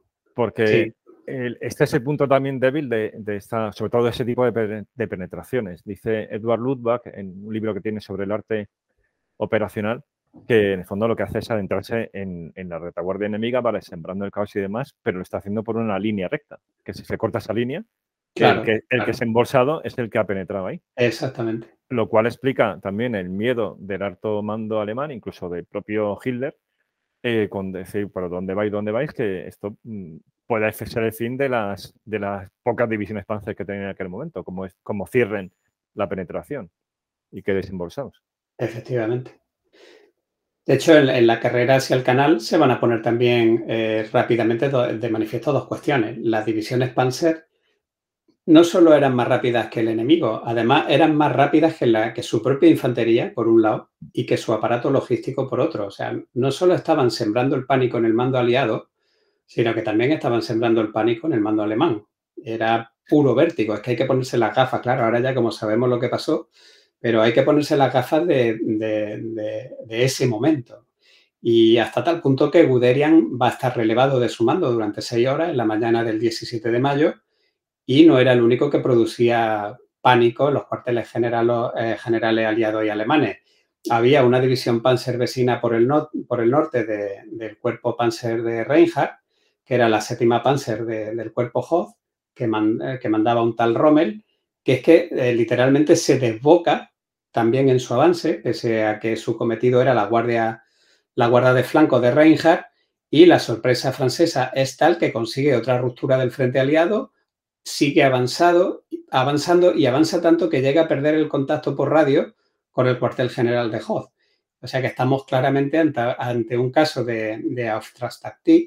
La, la alemana, como he dicho antes, dictaba que esperar órdenes daba tiempo al enemigo a consolidarse y que había que continuar el avance. Esa decisión pues, le permite liquidar a la quinta división de infantería motorizada francesa en la carretera de Avesnes, que había aparcado allí su vehículo los arsenes para pasar la noche. Y claro, llega él de repente y, pues como un tiro al pato, pues la destruye allí mismo. Y eh, Rommel ni siquiera se detiene esa noche, sino que sigue adelante hasta el Andrecis y Lecato y provoca el desmoronamiento con este movimiento del segundo cuerpo de ejército francés. Se detiene ya cuando empieza a quedarse sin munición y sin combustible. Y es en ese momento cuando se da cuenta, al amanecer del día 18 de mayo, de que solo va con él el regimiento Panzer y dos batallones, el de bicicleta y el de reconocimiento. O sea, los regimientos de fusileros estaban todavía casi en suelo belga, se habían quedado atrás y no se había dado cuenta. Y claro, sin contacto por radio, pues nadie sabía dónde estaba. De ahí que la séptima Panzer fuese conocida como, como la división fantasma. Pero claro, es que los nervios en el Estado Mayor General alemán estaban a flor de piel. Y, no es para menos, porque esto ya tiene más que ver con el modo prusiano de hacer la guerra que con la guerra a nivel operacional. En cualquier caso. Eh, estaban al borde o de la victoria o de la catástrofe. Claro. o sea, eh, poniéndonos en, el, lugar de lo que estaban viendo las operaciones. Esa, esa es la delgada línea prusiana. O sea, es que viendo a los prusianos eh, están a milímetros de, la gloria o del desastre absoluto, porque es que son, son demasiado osados. Yo creo que los entrenaban para ser demasiado osados. Y ahora pues podemos verlo y celebrarlo, pero la verdad es que esa maniobra es un tanto alocada. Y luego lo vimos también en, la, en, el norte de África, que, bueno, eso dará para, otra ocasión. Y luego está lo que comentas de que incluso eh, supera su propia logística. Eso lo cuentas muy bien. Entonces aquí hablo, abro otra ventana para los que quieran profundizar al listo K62, el de Vidas Paralelas, Patton Guderian, donde ahí hablas eh, más extensamente de Guderian y cómo pues está el tema este de los de los bidones de gasolina que van llevando, eh, cómo van mandando para atrás a los prisioneros prácticamente solos, porque no se pueden detener, ¿no? Y es cuando acuña, se acuña el término de, de, Wilhelm, o sea, de Guillermo el Rápido, ¿no? El Rip, sí, el, Exacto, Y, sí, sí. Y luego está la, propia insubordinación de Guderian, cuando le dicen que pare y, y continúa con ese reconocimiento en fuerza, que lo llaman, que es un, esto también es un clásico, porque el reconocimiento en fuerza también lo hizo en su día eh, Ariel Sharon, en la guerra de 73. Sí, bueno, los, israelíes son dignos herederos del modo de hacer la guerra alemana, por, paradójico que parezca. Sí, sí, que, o sea, es que es, algo que estuvo entre, eh, entre la victoria y el desastre, al final se tradujo en victoria, y entre generales exitosos o esto podría haber, lugar a, haber dado lugar a que varios de ellos hubieran sido fusilados. Sí, por, por, Sí, por eso digo que es la delgada línea entre el, éxito más absoluto y la derrota más espantosa. Sí, sí, sí. fascinante. Pues... Bueno, pues cosas como estas eh, son las que van a desatar finalmente un, estado de ansiedad en Hitler, que a partir de ese momento eh, pues se vuelve cauteloso. Y bueno, yo diría que no es para menos, o sea, viendo la debilidad de la pinza, que apenas tenía 15 kilómetros de anchura, que estaba envolviendo por el sur a toda la fuerza aliada, de Bélgica, pues claro, Halder, por ejemplo, que era el jefe del Estado Mayor eh, General del OKH, es decir, del Ejército de Tierra, eh, pues escribiría en su diario el 18 de mayo, el Führer tiene temores infundados por el flanco sur. Se enfurece y grita que estamos a punto de tirar por la borda toda la operación y de provocar el riesgo de una derrota. Bueno, yo ahí lo dejo, si el tenía o no tenía razón, pero vamos, eh, motivos para el pánico había. Desde luego. exactamente, es que era una situación para verlo. O sea, ahora con el beneficio de saber qué ha pasado, claro, pues, es otra lectura, pero en aquel momento era en efecto para que alguien, para que le diese un ataque de nervios a, todos los que estaban contemplando el desarrollo de las operaciones. Absolutamente. Sin embargo, claro, pues, la suerte estaba echada del lado alemán porque sorprendentemente no había ninguna amenaza aliada contra el flanco sur alemán. De hecho, cuando Churchill se entera de, esta marcha de las tropas mecanizadas alemanas hacia el canal, pues llama a Gamelin y le pregunta que dónde está la masa de maniobra, es decir, la reserva. O sea, y Gamelin le responde que no hay reserva. La reserva francesa, que se suponía que estaba formada por cuatro divisiones acorazadas, realmente había dejado ya de existir. La primera división acorazada había sido destruida por Hoth, que, que la sorprendió repostando los carros en campo abierto. La segunda división acorazada quedó fuera de combate cuando era transportada al frente en ferrocarril porque atacan los trenes. Eh, la tercera división acorazada, o lo que quedaba de ella, estaba a la defensiva en Sedan, como hemos visto, con brotes de pánico en las filas. Y la cuarta división acorazada, que era la de De Gaulle, es que ni siquiera había terminado de formarse en, la retaguardia y aún así fue la única que logró eh, efectuar algún contraataque acorazado en, Montcornet, pero vamos, sin, sin más consecuencias. Así que el, 20 de mayo llega Guderian a Abbeville, en la desembocadura del río Somme, eh, pero claro, eh, estaba solo, las formaciones de infantería iban muy retrasadas y había un gran tramo de frente de, la pinza sur que estaba escasamente defendido y que era extremadamente débil. El peligro eh, era más que evidente y los aliados de hecho trataron de, cortarlo con un ataque en pinza desde el norte y desde el sur en el corredor de Arras eh, pero el, ejército francés no fue capaz de organizar el contraataque de la Pinza Sur, con lo cual esa operación se queda coja el 21 de mayo y los británicos por sí solos pues no son, no son capaces de cortar ese corredor, pero de haberse organizado ahí bien, podrían haber eh, frustrado toda la operación alemana. Y bueno, es cierto que la concesión estratégica de este corte de Manstein y el desempeño operacional son sobresalientes, como hemos dicho en esta operación, pero en retrospectiva ya se pueden ir viendo flaquezas en la propia operativa alemana. Recordemos que estamos hablando de un teatro de 300 kilómetros con una buena red de carretera. En, primer lugar, podemos observar un modo de hacer la guerra en dos tiempos, o dos modos de hacer la guerra. Por un lado, las formaciones móviles, que maniobran brillantemente y avanzan hasta la costa del canal, y unas formaciones de infantería todavía hipomóviles, que, que avanzan a la velocidad de la marcha. Eso va a crear huecos enormes de los que hablaremos a continuación. Y por otro lado, vemos un desprecio total por el elemento logístico, considerado algo secundario a las operaciones siempre en la tradición alemana. Y eso está bien para una operación con un horizonte de 300 kilómetros con los depósitos eh, de los carros llenos, pero se convertirá en un auténtico problema. Y por último, la amenaza aliada fue prácticamente nula. Los aliados no fueron capaces de reaccionar y tampoco tenían profundidad estratégica para tratar de recomponerse. Es decir, aquí si te pillaban, te habían pillado. No había profundidad para retirarte y rehacerte. Fueron 300 kilómetros y un caos técnico sin, posibilidad de recuperación, cosa que no va a suceder ahora cuando veamos a continuación la, operación Barbarroja. Exactamente, es que lo que estás planteando es el contraste claro de lo que va a ocurrir en el este. Sí, sí, sí. Bueno, y también hay que recordar que, para los que nos escuchan, que las divisiones acorazadas, o sea, las divisiones Panzer alemanas, pese a la imagen que daba la propaganda de aquel momento, eran minoría, eran apenas el 10% de las divisiones totales de la Wehrmacht, de hecho menos del 10%.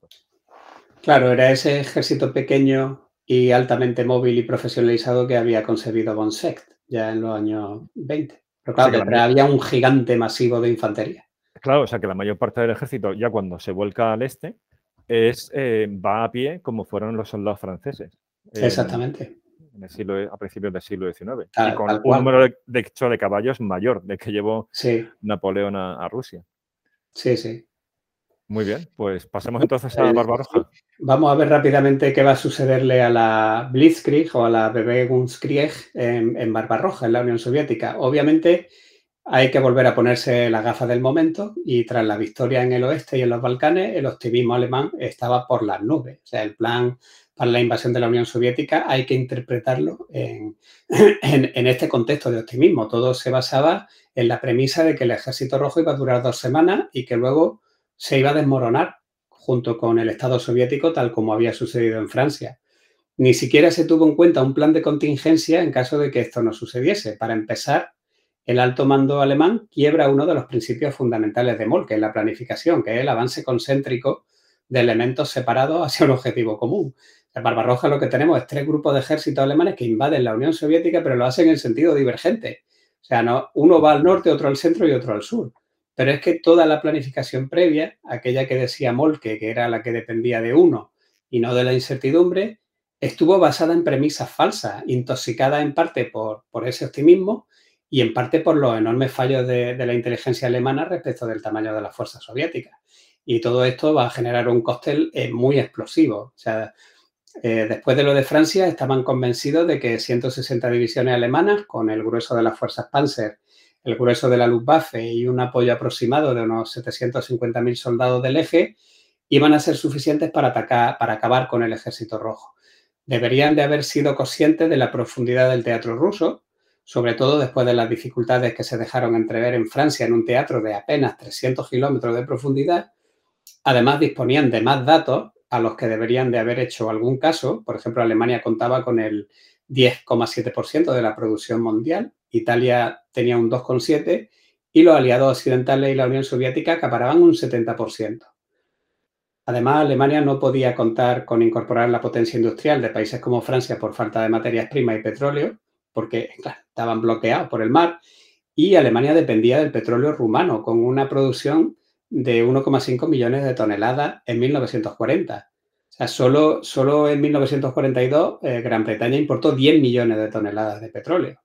La fabricación de combustible sintético eh, pues intentó parchear ese, déficit, pero solo se conseguían 4 millones de toneladas eh, adicionales a ese millón y medio. Entonces, claro, por si todo esto fuese poco, pues ahora resulta que Hitler va a dar prioridad a la construcción de submarinos y aviones, dejando intacto únicamente el programa de fabricación de carros de combate, pero vamos, que eran solo 300 unidades mensuales, tampoco echemos las campanas al vuelo, y lo, que va a obligar a hacer requisas por toda Europa de camiones y coches con los que dotar a las divisiones de Barbarroja. Y además va a ordenar una expansión del ejército con 20 divisiones nuevas, que claro, a ver cómo las va a equipar si está fabricando submarinos y aviones. Es que todo esto es un despropósito. O sea, yo creo que mal que Molke eh, se levanta de su tumba y, se vuelve a caer de espaldas, porque precisamente el periodo de planificación del nivel operacional, es decir, el sitio donde puede reducir la incertidumbre, es, es absolutamente un despropósito.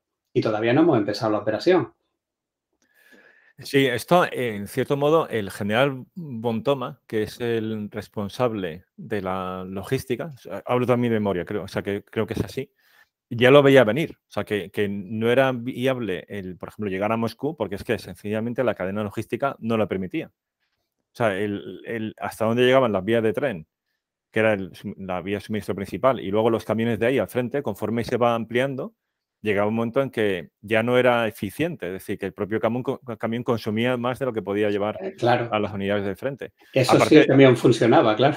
Son el mejor de los casos de que los trenes pudieran funcionar, que luego en la realidad no es así, porque los rusos ya se ocupan de que no, aparte de que mm. hecho de vía diferente y todo eso.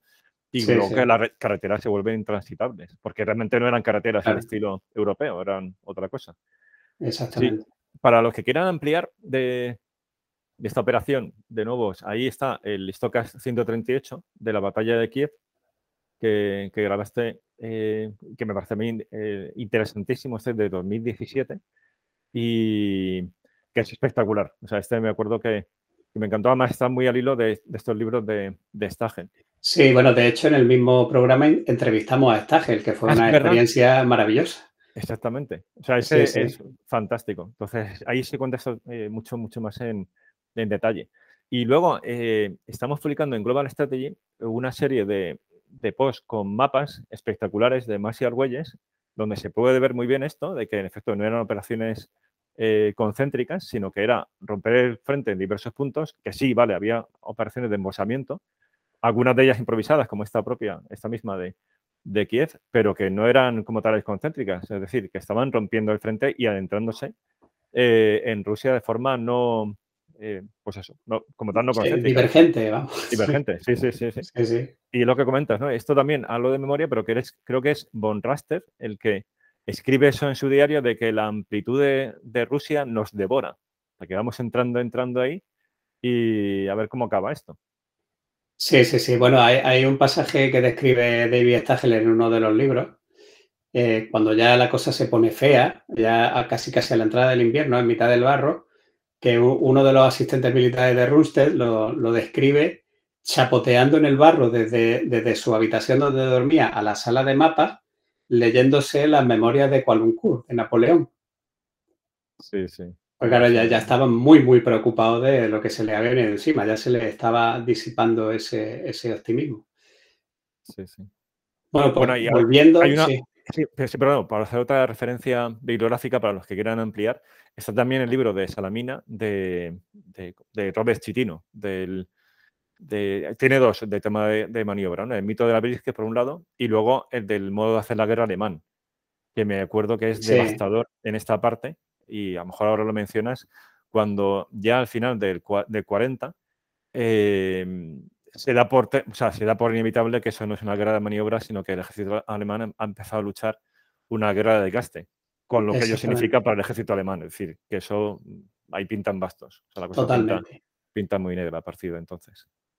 Sí, y además, como vamos a ver, Stagel demuestra que esa guerra de estática empieza ya en el verano del 41, que es increíble. Pero si seguimos con, el hilo, la incorporación de, que decía, de estas decenas de miles de vehículos civiles al contingente de invasión va a crear ya de entrada problemas enormes de estandarización. Por, poner un ejemplo, la 18 División Panzer del mayor general Nering contaba con no menos de 96 tipos diferentes de transporte de personal, 111 modelos distintos de camiones y 37 tipos de motocicletas. O sea, esto solo en una división. Eso implicaba un problema logístico de primer nivel. Si ya el sistema de abastecimiento se había mostrado indicios de incapacidad en Francia, ¿qué no pasaría en la Unión Soviética? Esto fue algo que se puso claramente de manifiesto cuando estos vehículos empezaron a circular por la, como tú has dicho, por las espantosas carreteras soviéticas y comenzaron a averiarse a un ritmo muy superior a la capacidad de entrega de piezas de repuesto o incluso eh, muy superior a la capacidad de producción y a esto va a haber que añadir otro problema, que es que el ancho de vía soviético, como tú también has recordado, era diferente. El, mando alemán contaba con capturar un gran número de locomotoras y vagones, pero no previó qué sucedería si no se alcanzaba ese objetivo, eh, que, no se, que, no se alcanzó, y con el resultado de que en realidad se capturan pocas locomotoras y poco equipo ferroviario para, eh, para poder eh, seguir ese alargamiento progresivo del avance de las puntas de lanza Panzer. Y esto va a abrir una gran brecha con las terminales ferroviarias que se habían quedado en la frontera, quedando todo el peso del abastecimiento de la ofensiva en los camiones del Traum, que era el sistema logístico mm, basado en flotas de camiones, que empezaron a caer como chinches eh, con, el, con, el, polvo del verano y con los, los dasales que se creaban con los aguaceros de, de verano ruso. Y hubo otra consecuencia nefasta en la Unión Soviética, que ya se había dejado ver en Francia también, es que los grupos móviles alemanes avanzaban a gran velocidad, mientras que el grueso de las formaciones de los ejércitos de infantería avanzaban a ritmo de marcha. Claro, la inmensidad de la Unión Soviética, esto supone la apertura de inmensos huecos entre los dos avances que dejan una tierra de nadie infestada de tropas soviéticas rebasadas que se van a dedicar a atacar a las columnas de abastecimiento alemanas, por ejemplo. Y a todos estos elementos hay que sumar el tamaño del ejército rojo y su capacidad de generación de fuerzas que los alemanes no habían visto, pero vamos, estaban totalmente eh, ciegos respecto a, este tema y su inteligencia había fallado clamorosamente.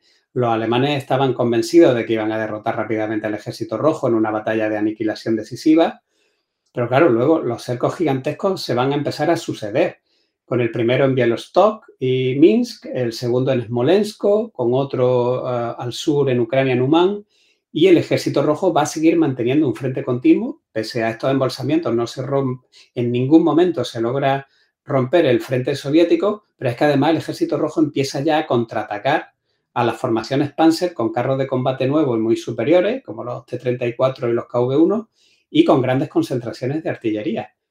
Y las divisiones Panzer, pues obviamente se ven, eh, al final eh, empiezan a verse eh, inmersas en, batallas estáticas que no, que no, es lo suyo, porque están diseñadas para la ruptura y para, para la penetración. O sea, se van a ver obligadas a defender los perímetros orientales de las bolsas que no les corresponden y a repeler esta ofensiva del frente oeste de, Timoshenko, mientras dan tiempo a que las formaciones de infantería lleguen a hacerse cargo de, de estos cercos. Esto va a provocar un desgaste enorme en sus fuerzas que había que sumar al ya comentado de la pobre capacidad de abastecimiento, de la pérdida constante de vehículos y carros de combate que no se reemplazaban. Y en julio de 1941, apenas mes y medio de empezado Barbarroja, ya había racionamiento de proyectiles de artillería en el frente alemán. Concretamente, en el saliente de Yelnia, las piezas alemanas solo podían disparar contra blancos que estuviesen a la vista y con autorización de un oficial. no estamos hablando del 43, estamos hablando de, de julio de 1941. Y además los cercos no se, habían eh, no se habían podido cerrar del todo y se escapaban de ellos decenas de miles de soldados soviéticos. Entonces, claro, si ahora ponemos en perspectiva la escala, la bolsa de Bielostok estaba a 200 kilómetros del punto de partida y la de Minsk está a 500 kilómetros del punto de partida. La bolsa de Smolensk está ya a 800 kilómetros de su base de partida. O sea, solo en el Teatro Central la Wehrmacht había pegado tres bocados con su grupo de ejércitos centro hasta una distancia de 800 kilómetros. Recordemos, casi tres veces la profundidad de la campaña de Francia. Y no solo no había derrotado al ejército rojo, sino que éste no paraba de organizar contraataques que estaban demoliendo a las divisiones Panzer a falta de, de fuerzas de infantería que seguían su penosa marcha hacia el este. Por poner una serie de ejemplos de hasta qué punto se hundía el poderío alemán en, eh, el este, en el primer mes de Barbarroja, el grupo Panzer de Guderian, el segundo, había eh, iniciado la invasión el 22 de junio con 953 carros de combate y el 26 de julio le quedaban 286, apenas un 30% de la fuerza original. Pero es que de esos 286, 128 eran Panzer II y 4 Panzer III. Y a eso había que añadir 19 carros de mando. Eso dejaba la fuerza de carros de todo el grupo Uderian en 135, que eran 97 Panzer III y 38 Panzer IV, que seguían siendo inferiores a los KV-1 y a los T-34, y además distribuidos entre sus cuatro divisiones Panzer. Esto no quiere decir que, todos los carros estuviesen destruidos o fuesen pérdidas totales. El problema es que había una gran cantidad que estaba pendiente de reparación o pendiente de que llegasen piezas de repuesto. Y claro, unas, piezas que los sobrecargados sistemas logísticos y la escasa producción del frente doméstico no podían entregar. Por poner otro ejemplo, durante todo el mes de julio de 1941 solo se van a entregar 45 motores de repuestos de carro de combate en todo el frente oriental. Es decir, para los tres grupos de ejércitos con sus eh, cuatro grupos Panzer. Entonces, claro, eh, además, eh, con el polvo y los lodazales se va a disparar el consumo de combustible y de aceite durante el avance, una división Panzer informó de que sus carros estaban consumiendo 20 litros de aceite cada 100 kilómetros, cuando lo normal era que consumiesen medio litro. Y con este estado de, la fuerza, pues la, Blitzkrieg empieza a perder impulso y capacidad ofensiva en todos los frentes. De hecho, muchos tramos de frente comenzaron a detenerse y a adoptar una guerra estática de posiciones con su consiguiente desgaste.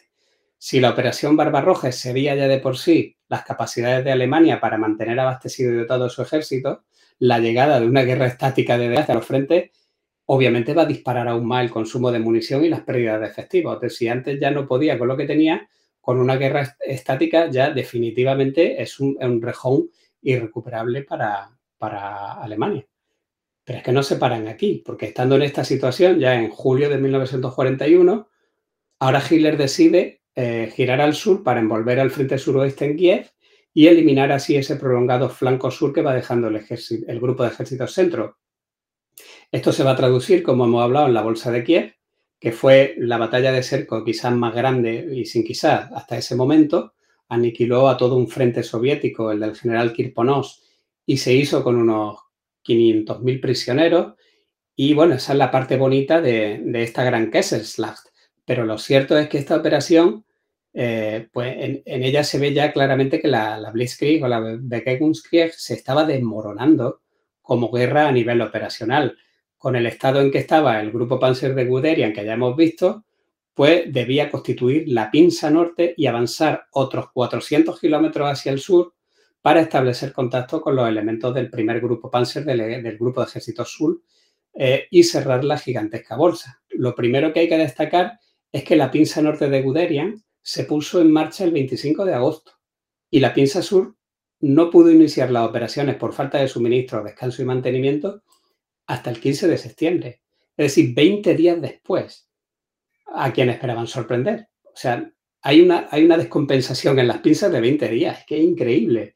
Pero es que cuando establecieron contacto ambos, ambos grupos, lo hicieron con una compañía cada uno, es decir, apenas 300 hombres. Si los 600.000 hombres de Kirponos hubiesen iniciado una maniobra de repliegue, pues se hubiesen salvado todo. El, éxito alemán se debió a la orden de Stalin de, de, resistir en sus puestos hasta el final, pero el mando alemán lo interpretó de otra forma y digamos que se vino todavía más arriba.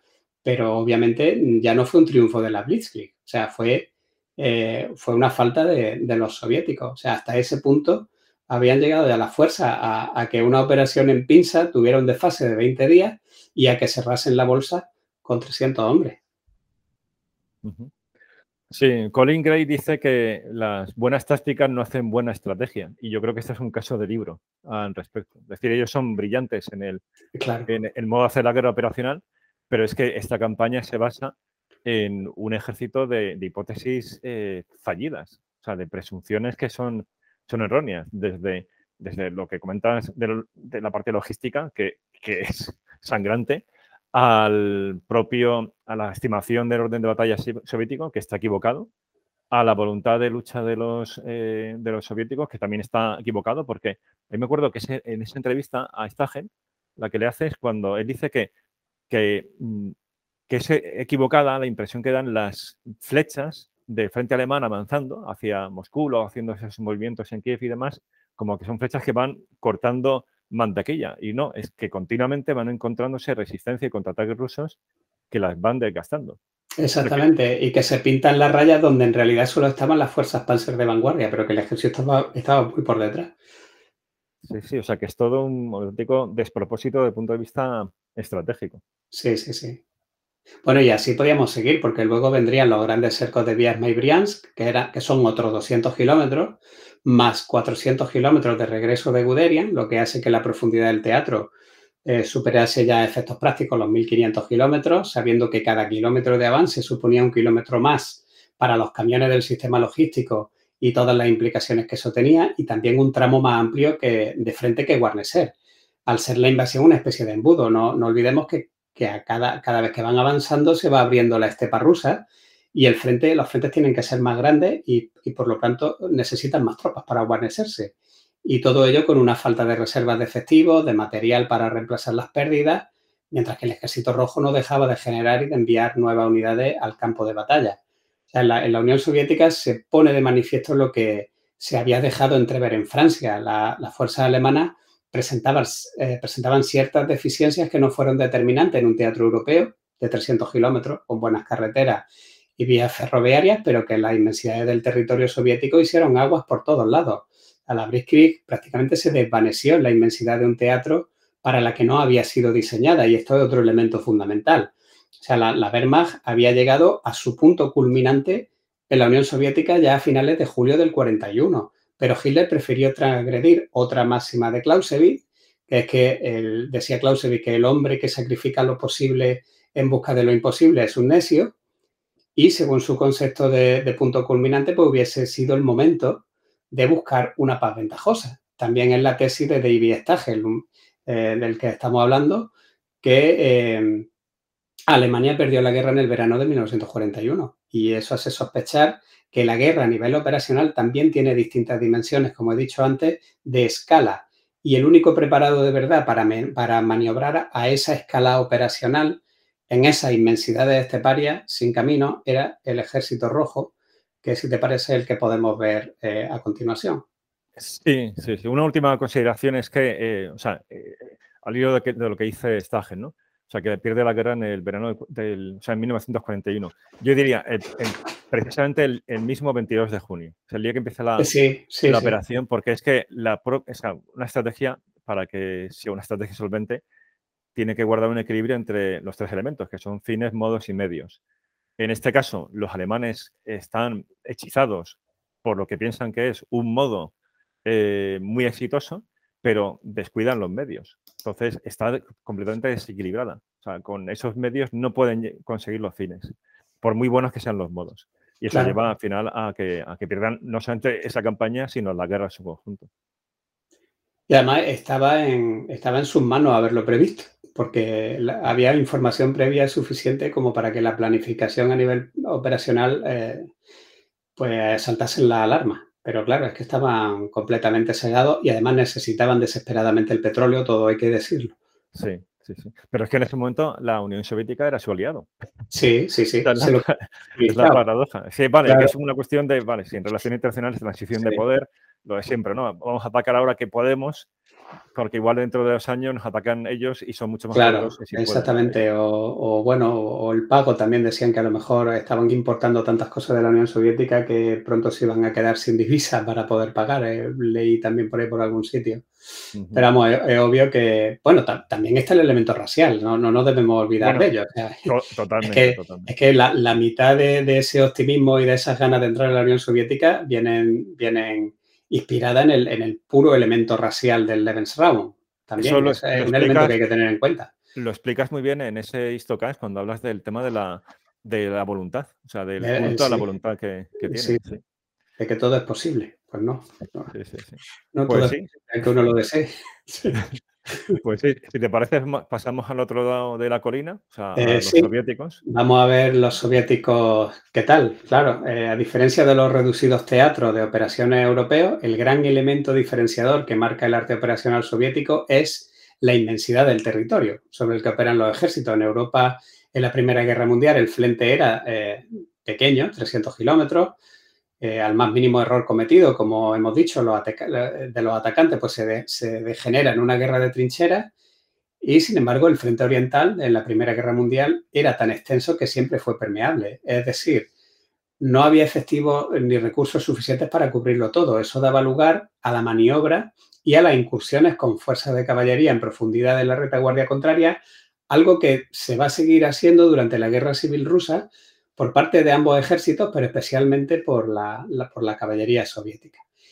Esta disposición favoreció la planificación de campañas con objetivos situados en las profundidades de la retaguardia enemiga, a los que había que llegar mediante maniobras ofensivas rápidas, con flanqueos, penetraciones o envolventes de las fuerzas enemigas, algo que era posible por la sobreextensión natural de las líneas enemigas. Y estas maniobras pues, requerían una fuerza altamente móvil y ágil que los planificadores del Ejército Rojo encontraron en el empleo de, vehículos a motor y de, trenes blindados y en las célebres unidades de caballería en las que se forjarían célebres comandantes de la Segunda Guerra Mundial, por ejemplo Budioni, que era amigo de Stalin también.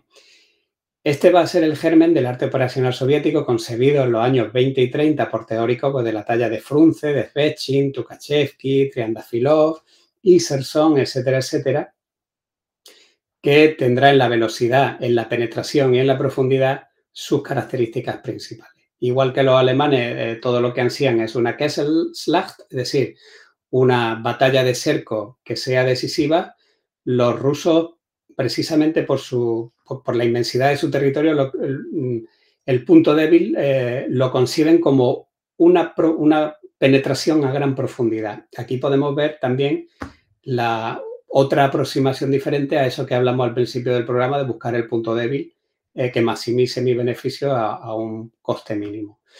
Así que con esto podemos pasar a ver la, operación profunda, que es el primer desarrollo que tienen ya los teóricos del Ejército Rojo en, la década de los años 20. Eh, en esta doctrina se asume que en el campo de batalla moderno es imposible destruir a un oponente en una sola batalla, ya podían haber aprendido los alemanes de esto en Barbarroja, y por tanto se concibe el concepto de operaciones sucesivas, que consiste en lanzar repetidas operaciones ofensivas a gran escala en sucesión que impidan al enemigo recuperarse y que provoquen su colapso.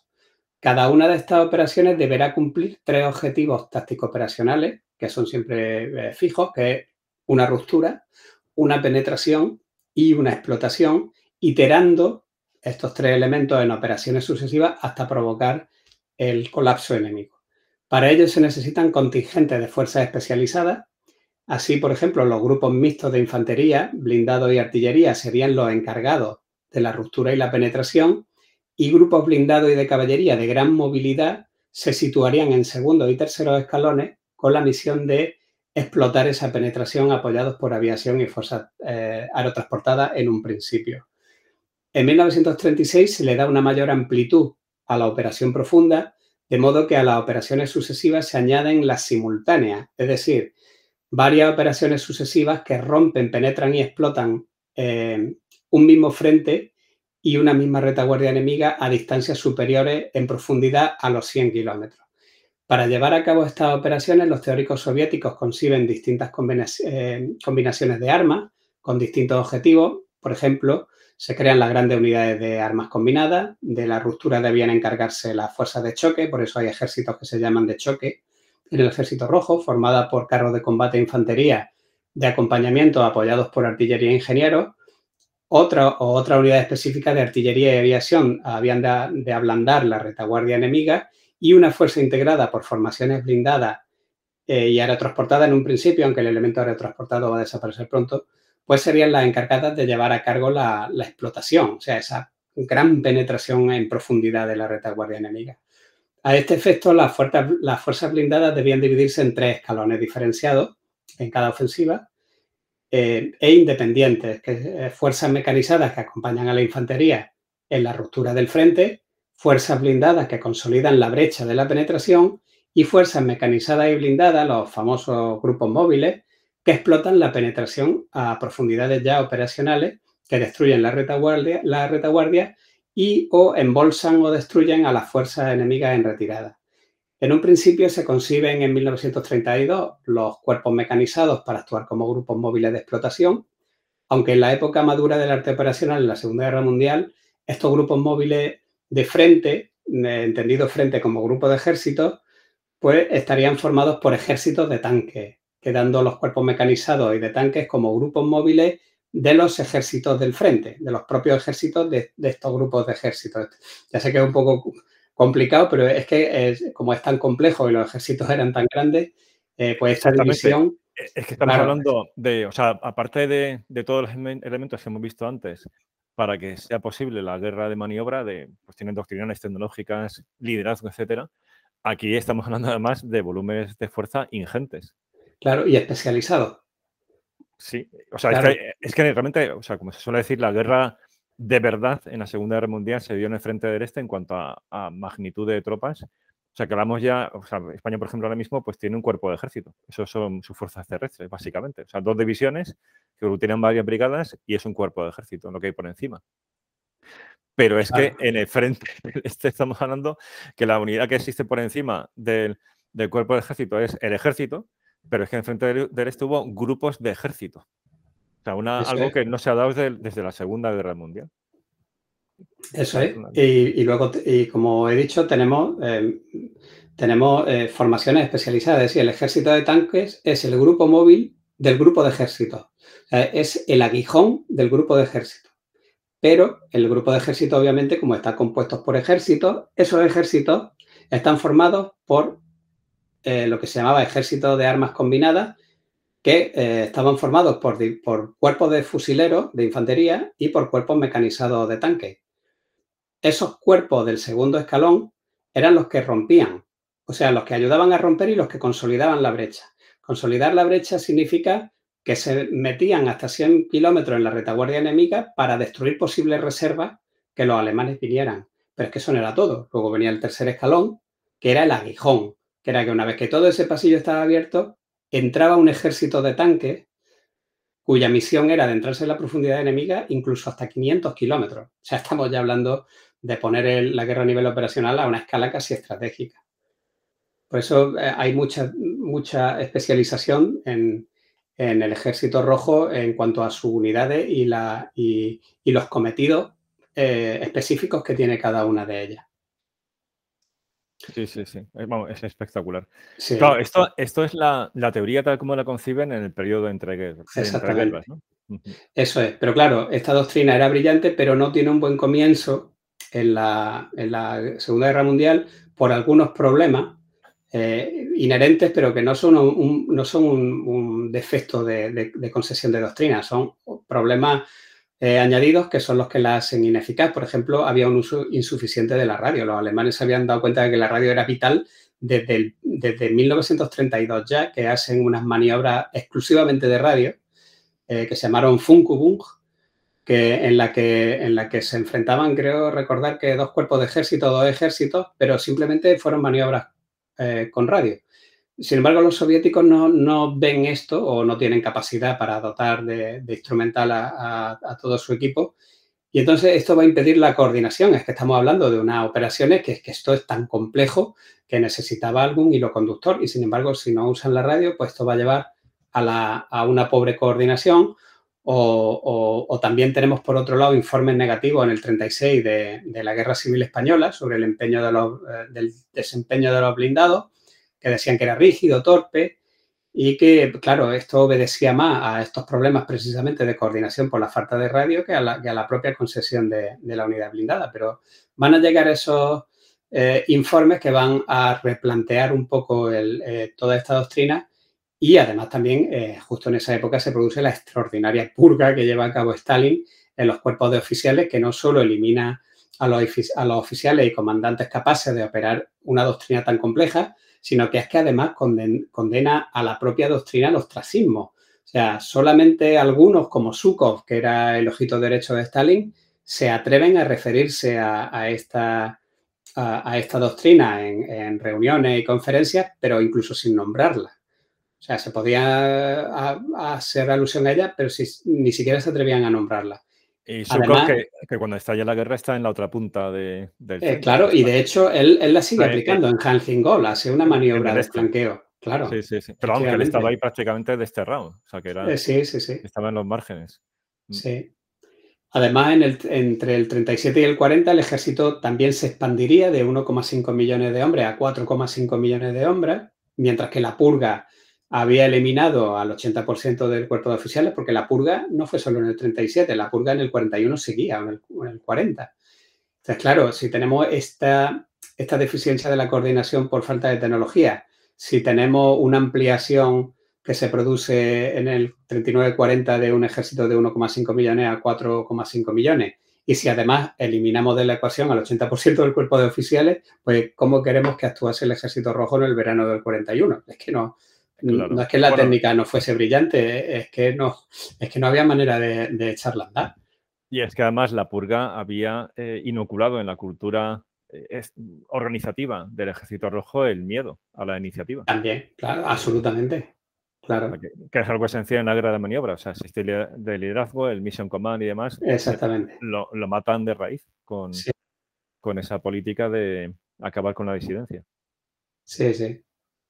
Así que, bueno, eh, podemos seguir, pero yo creo que el, modo en que se enfrentó el alto mando soviético a la embestida alemana del 41, los planes de defensa, el sistema de representantes de la estaca, la reducción inicial de la cadena de mando, eliminando cuerpos de ejército y transformando las divisiones mecanizadas y de tanques en brigadas, los primeros intentos de operaciones profundas en Moscú, en la operación de Stalingrado y todas estas cosas, como ya las vimos, como has dicho antes, en la, en la jornada y el texto está colgado ahí en la, página eh, que tenéis y además está en un H-Files en Istocast, no sé exactamente, ahora no recuerdo qué número. Ahora sí, lo busco ahora mismo y lo eh, digo. Yo creo que eso lo, podemos dejar a que el, oyente se recurra a, eso para no perder tiempo.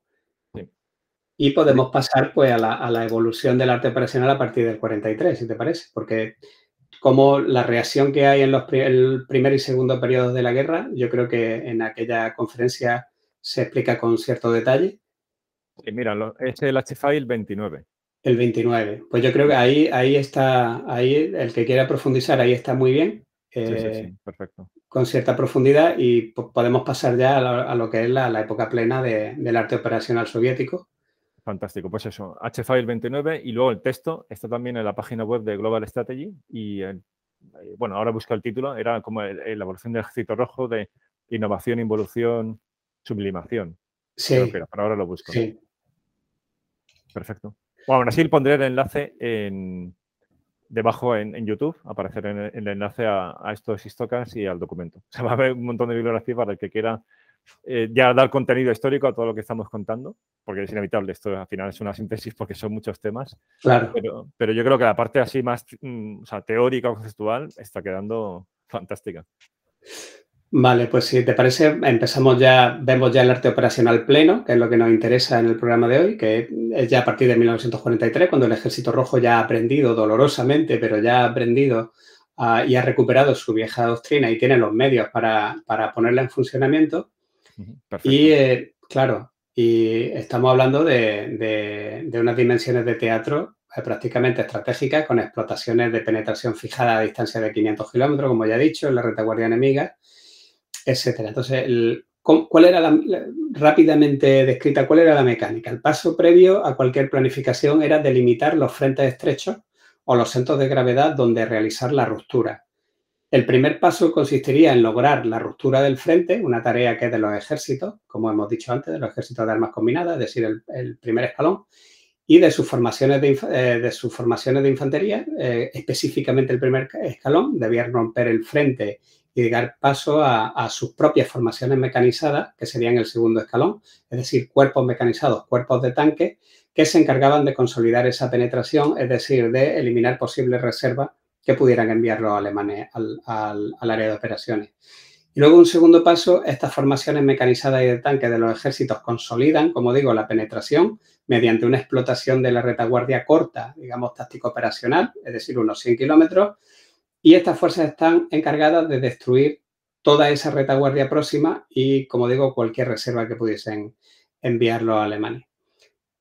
El tercer paso, pues eh, lo que hace es poner en marcha, una vez que está consolidada la brecha y su retaguardia próxima, pues el, rejonazo, o sea, meter el aguijón. El tercer paso es eh, el ataque eh, o la explotación de, del grupo móvil del frente, entendido como grupo de ejército, que solían ser ya ejércitos de tanques completos que debían explotar la, retaguardia hasta una profundidad enorme, no, generalmente eran 300 kilómetros, pero llegó a haber incluso operaciones de 500 kilómetros, como he dicho, y siempre tenían la orden de detenerse en una barrera fluvial y establecer una cabeza de puente al otro lado cuando empezasen a detectar el agotamiento de la ofensiva, es decir, con la llegada del punto culminante que, que formulase Clausewitz. Y entonces eh, consolidaban la cabeza de puente, consolidaban toda la ganancia y entonces desarrollaban otra operación eh, simultánea y sucesiva con la que seguir adelante. Esa sería eh, más o menos la, la operativa. No estaba exenta de problemas, obviamente. También tuvieras problemas con el sellado de las bolsas, sobre todo en Stalingrado, que es donde aprendieron, tuvieron... de hecho, la, la, ofensiva de Stalingrado se queda en lo que se quedó precisamente por, porque no, no fueron capaces de gestionar a la vez el perímetro exterior de la bolsa con la continuación de la ofensiva por, por otro tipo de, fuerza y eso dio a, a Masten la, oportunidad de cerrar una brecha de 500 kilómetros de frente, que, es la que se creó. O sea que eso en 1943 hubiera acabado rápidamente con la guerra, porque hubieran aplastado al, ejército alemán contra el Mar Negro de haber salido bien eh, pequeño Saturno pero no fue el caso. Eh, es verdad que van a ir aprendiendo progresivamente. Y otro problema también es el, elevado número de bajas, algo que no, no van a poder eliminar en toda la guerra. Con esto no pudieron. Las unidades destinadas a participar en... Sí, Perdona, un pequeño apunte. Con esto que comentas de, Pequeño Saturno y, antes la de, eh, Stalingrado, eh, la gran sorpresa que se llevan, se llevan los alemanes por este dominio del arte operacional de los soviéticos, que es algo que creo que, creo que es otra lección aprendida de, toda esta historia, que es la importancia de no subestimar al enemigo. Claro, bueno, sí, sí. sí, y eso que lo, subestimaron desde el primer... Bueno, yo creo que incluso hasta, hasta el final de la guerra lo seguían subestimando, o sea, era algo enfermizo. Eh, esto podía ser causa de cualquier cosa menos de que los rusos eh, hicieran bien la guerra. Sí, sí, sí, Pues, como decía, el, número de, bajas sí que fue un problema. Incluso las unidades destinadas a participar en ofensiva eh, a gran escala, ya de entrada al comienzo de la planificación descontaban un 25% de baja, porque lo daban por hecho. Si, bien existe la, percepción, esto lo cuenta Glantz, de que los soldados soviéticos eran inagotables, esto no es cierto tampoco. Es verdad que la superioridad numérica era abrumadora, pero para acometer estas grandes operaciones a nivel estratégico debían concentrar grandes cantidades de efectivos en las áreas de penetración y el resto, por tanto, el resto del frente quedaba débilmente guarnecido con, unas unidades concebidas según criterios de, economía de la fuerza que se, que se llamaban regiones fortificadas. Pero no es tampoco esto de que parece que la fuente de recursos era inagotable, simplemente es que sabían concentrarla en los centros de gravedad y en los, en los frentes estrechos donde iban a realizar la ruptura. Sí, que eso es parte del mito de los memorialistas alemanes, ¿no? Eh, claro, claro. eran hordas innumerables. Hordas, sí, atacando frontalmente. Que sí, es cierto que al principio atacaban frontalmente, pero vamos, eso duró hasta que se recompusieron. Sí, sí. Así que a partir de 1944, con la operación Bagration, que, bueno, esto es alucinante. Yo, creo que no hay todavía un libro en condiciones sobre la operación Bagration por la enorme complejidad de, que tiene la operación. Es que en realidad no, no existe todavía una monografía. Sí, totalmente. O sea, no había que en ello, pero es verdad. Si hay mucho sobre Barbarroja. Claro, sobre Kurz. Pero, sobre pero es que Baragation es Barbarroja al revés, en cierto modo. Eh, sí, eh, bueno, eh, es Barbarroja al revés, pero, a, pero a, una escala. O sea, fueron no menos de seis grandes ofensivas simultáneas y, y sucesivas. Pero ofensivas de estas soviéticas que acabo de hablar. O sea, fue una cosa espectacular. Y el, bueno, el arte operacional soviético se convirtió en una maquinaria imparable que cumplía exactamente los criterios y los objetivos que eh, habían marcado los, sus difuntos creadores. Y, pero entonces sucedió algo muy curioso. Va a suceder algo muy curioso en 1945. Una vez que el ejército rojo llega a Polonia y a Europa Oriental, las operaciones comienzan a perder fluidez. Las áreas densamente urbanizadas de Europa Central y Oriental entorpecen enormemente las operaciones soviéticas, de modo que tuvieron que hacer reorganizaciones de urgencia sobre la marcha para la batalla de Berlín, en las que lo que se hizo fue reducir el tamaño de los grupos móviles, tanto de segundo como de tercer escalón, y los grupos de ruptura de los ejércitos de infantería. Y no queda ahí la cosa, o sea, después de la guerra, tanto Zhukov como otros comandantes soviéticos seguirían acometiendo reformas para adaptar las operaciones a los nuevos territorios que eran más estrechos, de grandes áreas boscosas y de grandes áreas urbanizadas. Es decir, habían entrado en territorio Blitzkrieg. Esto es, a mi juicio, un magnífico ejemplo de los requerimientos del espacio en la guerra a nivel operacional. O sea, sistemas doctrinales como la Blitzkrieg o la Bewegungskrieg alemana están concebidos para áreas más pequeñas y urbanizadas de 300 kilómetros de profundidad, mientras que el arte operacional soviético se concibe para enormes áreas esteparias de mil kilómetros de profundidad, poco poblada y escasamente comunicada. Podríamos decir que la Blitzkrieg se mueve en la parte baja de la tabla de la guerra a nivel operacional, un ámbito, digamos, táctico operacional, mientras que el arte operacional es válido para eh, un teatro estratégico operacional. Yo creo que con esto podemos... Bueno, es que eso es un punto interesantísimo. Claro, es que no estamos hablando, eh, claro, en abstracto el nivel operacional, sí, pero eh, por eso dije al principio del programa, eh, en qué contexto y a qué escala y con qué medios, porque, claro, claro. claro una cosa, la Blitzkrieg obviamente no funcionó en la estepa, pero es que el arte operacional soviético como tal tampoco funcionaba en el centro de Europa. Pues mira, súper interesante. O sea, no había caído en ello, es verdad. O sea, es una, no es una diferencia de, de, concepción, de origen y de magnitudes en cuanto al volumen de fuerza, sino luego también que influye mucho el teatro de operaciones, o sea, geográfico. De hecho, durante la Guerra Fría eh, y ya con la, con la composición y el despliegue del Pacto de Varsovia, esto se tuvo muy en cuenta y hubo que hacer numerosas reformas que todas fueron en el mismo camino, que fue la reducción de las unidades. Aunque la, aunque la, la doctrina siguiese siendo más o menos la misma, eh, hubo que reducir el tamaño de, la, de las unidades. Muy bien, pues bueno, después de esta parte espectacular, de los soviéticos pasamos ya al, otro actor en la Segunda Guerra Mundial, que son los aliados. Entonces, esta es una imagen que también yo creo que nos va a sorprender. Eh, va a haber un contraste ahí muy relevante. ¿Por dónde empezamos? Pues vamos a empezar directamente por Overlord. Eh, yo creo que es que si no se nos podría. Sí, sí, perfecto. vamos a, yo creo que... al norte de África, que hay cosas muy interesantes, pero sí, pasamos a, a Normandía. Exactamente, porque en Overlord además también se va a ver todo. Eh, eh, es, un, es, un, caso perfectamente ilustrativo de, cuál era el modo de hacer la guerra de los, de los aliados occidentales.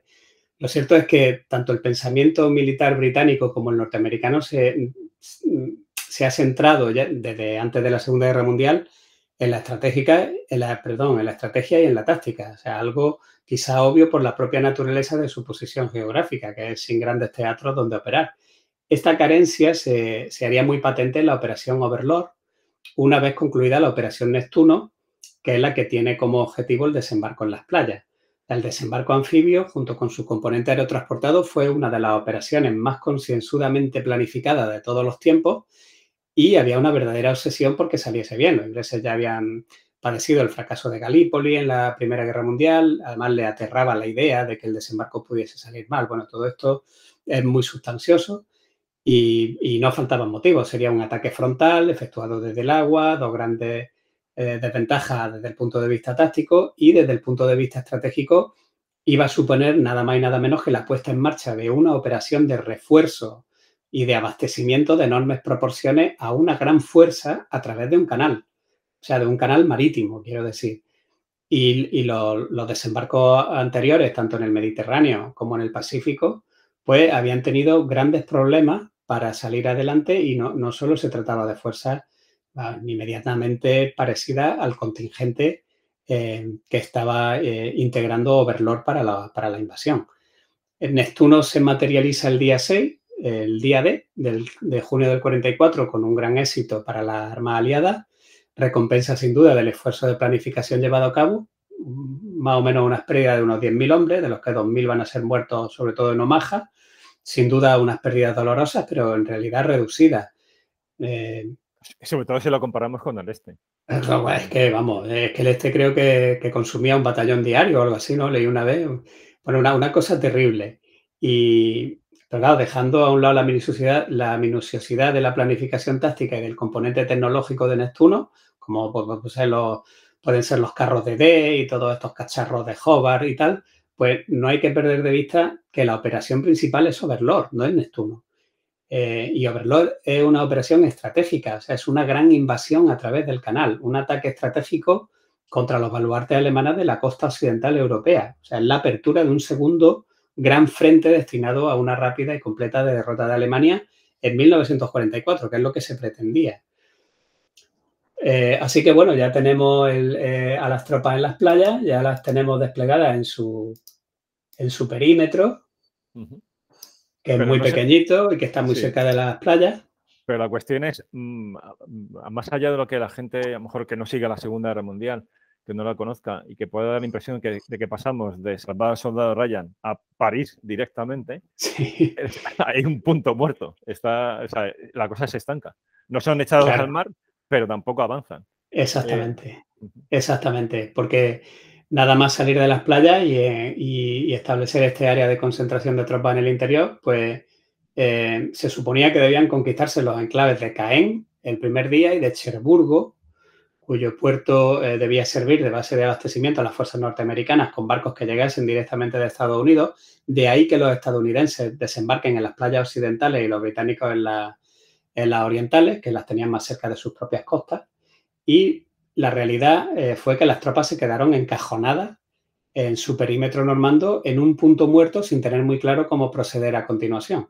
Durante la fase de, la fase de planificación, Montgomery, que en su calidad de comandante del 21 Grupo de Ejército era el jefe nominal de toda la fuerza aliada, había hablado de, presionar desde las playas británicas hacia Falaise, vía Caen, pero claro, Caen, a unos kilómetros de las playas, no cayó hasta mes y medio más tarde y pretendía conquistarla el mismo día, el mismo día de. Y en el sector norteamericano, pues eh, se hallaba el Bocage, que es un terreno de pequeñas parcelas compartimentado eh, con setos de hasta 4 metros de altura y comunicados por caminos hundidos, que estaban totalmente dominados por los campos de fuego de los setos, y que esto empezó a ser una pesadilla auténtica para las tropas norteamericanas. hubo casos en los que toda una división tuvo que pasar en su avance por un corredor no más ancho de un carro de combate.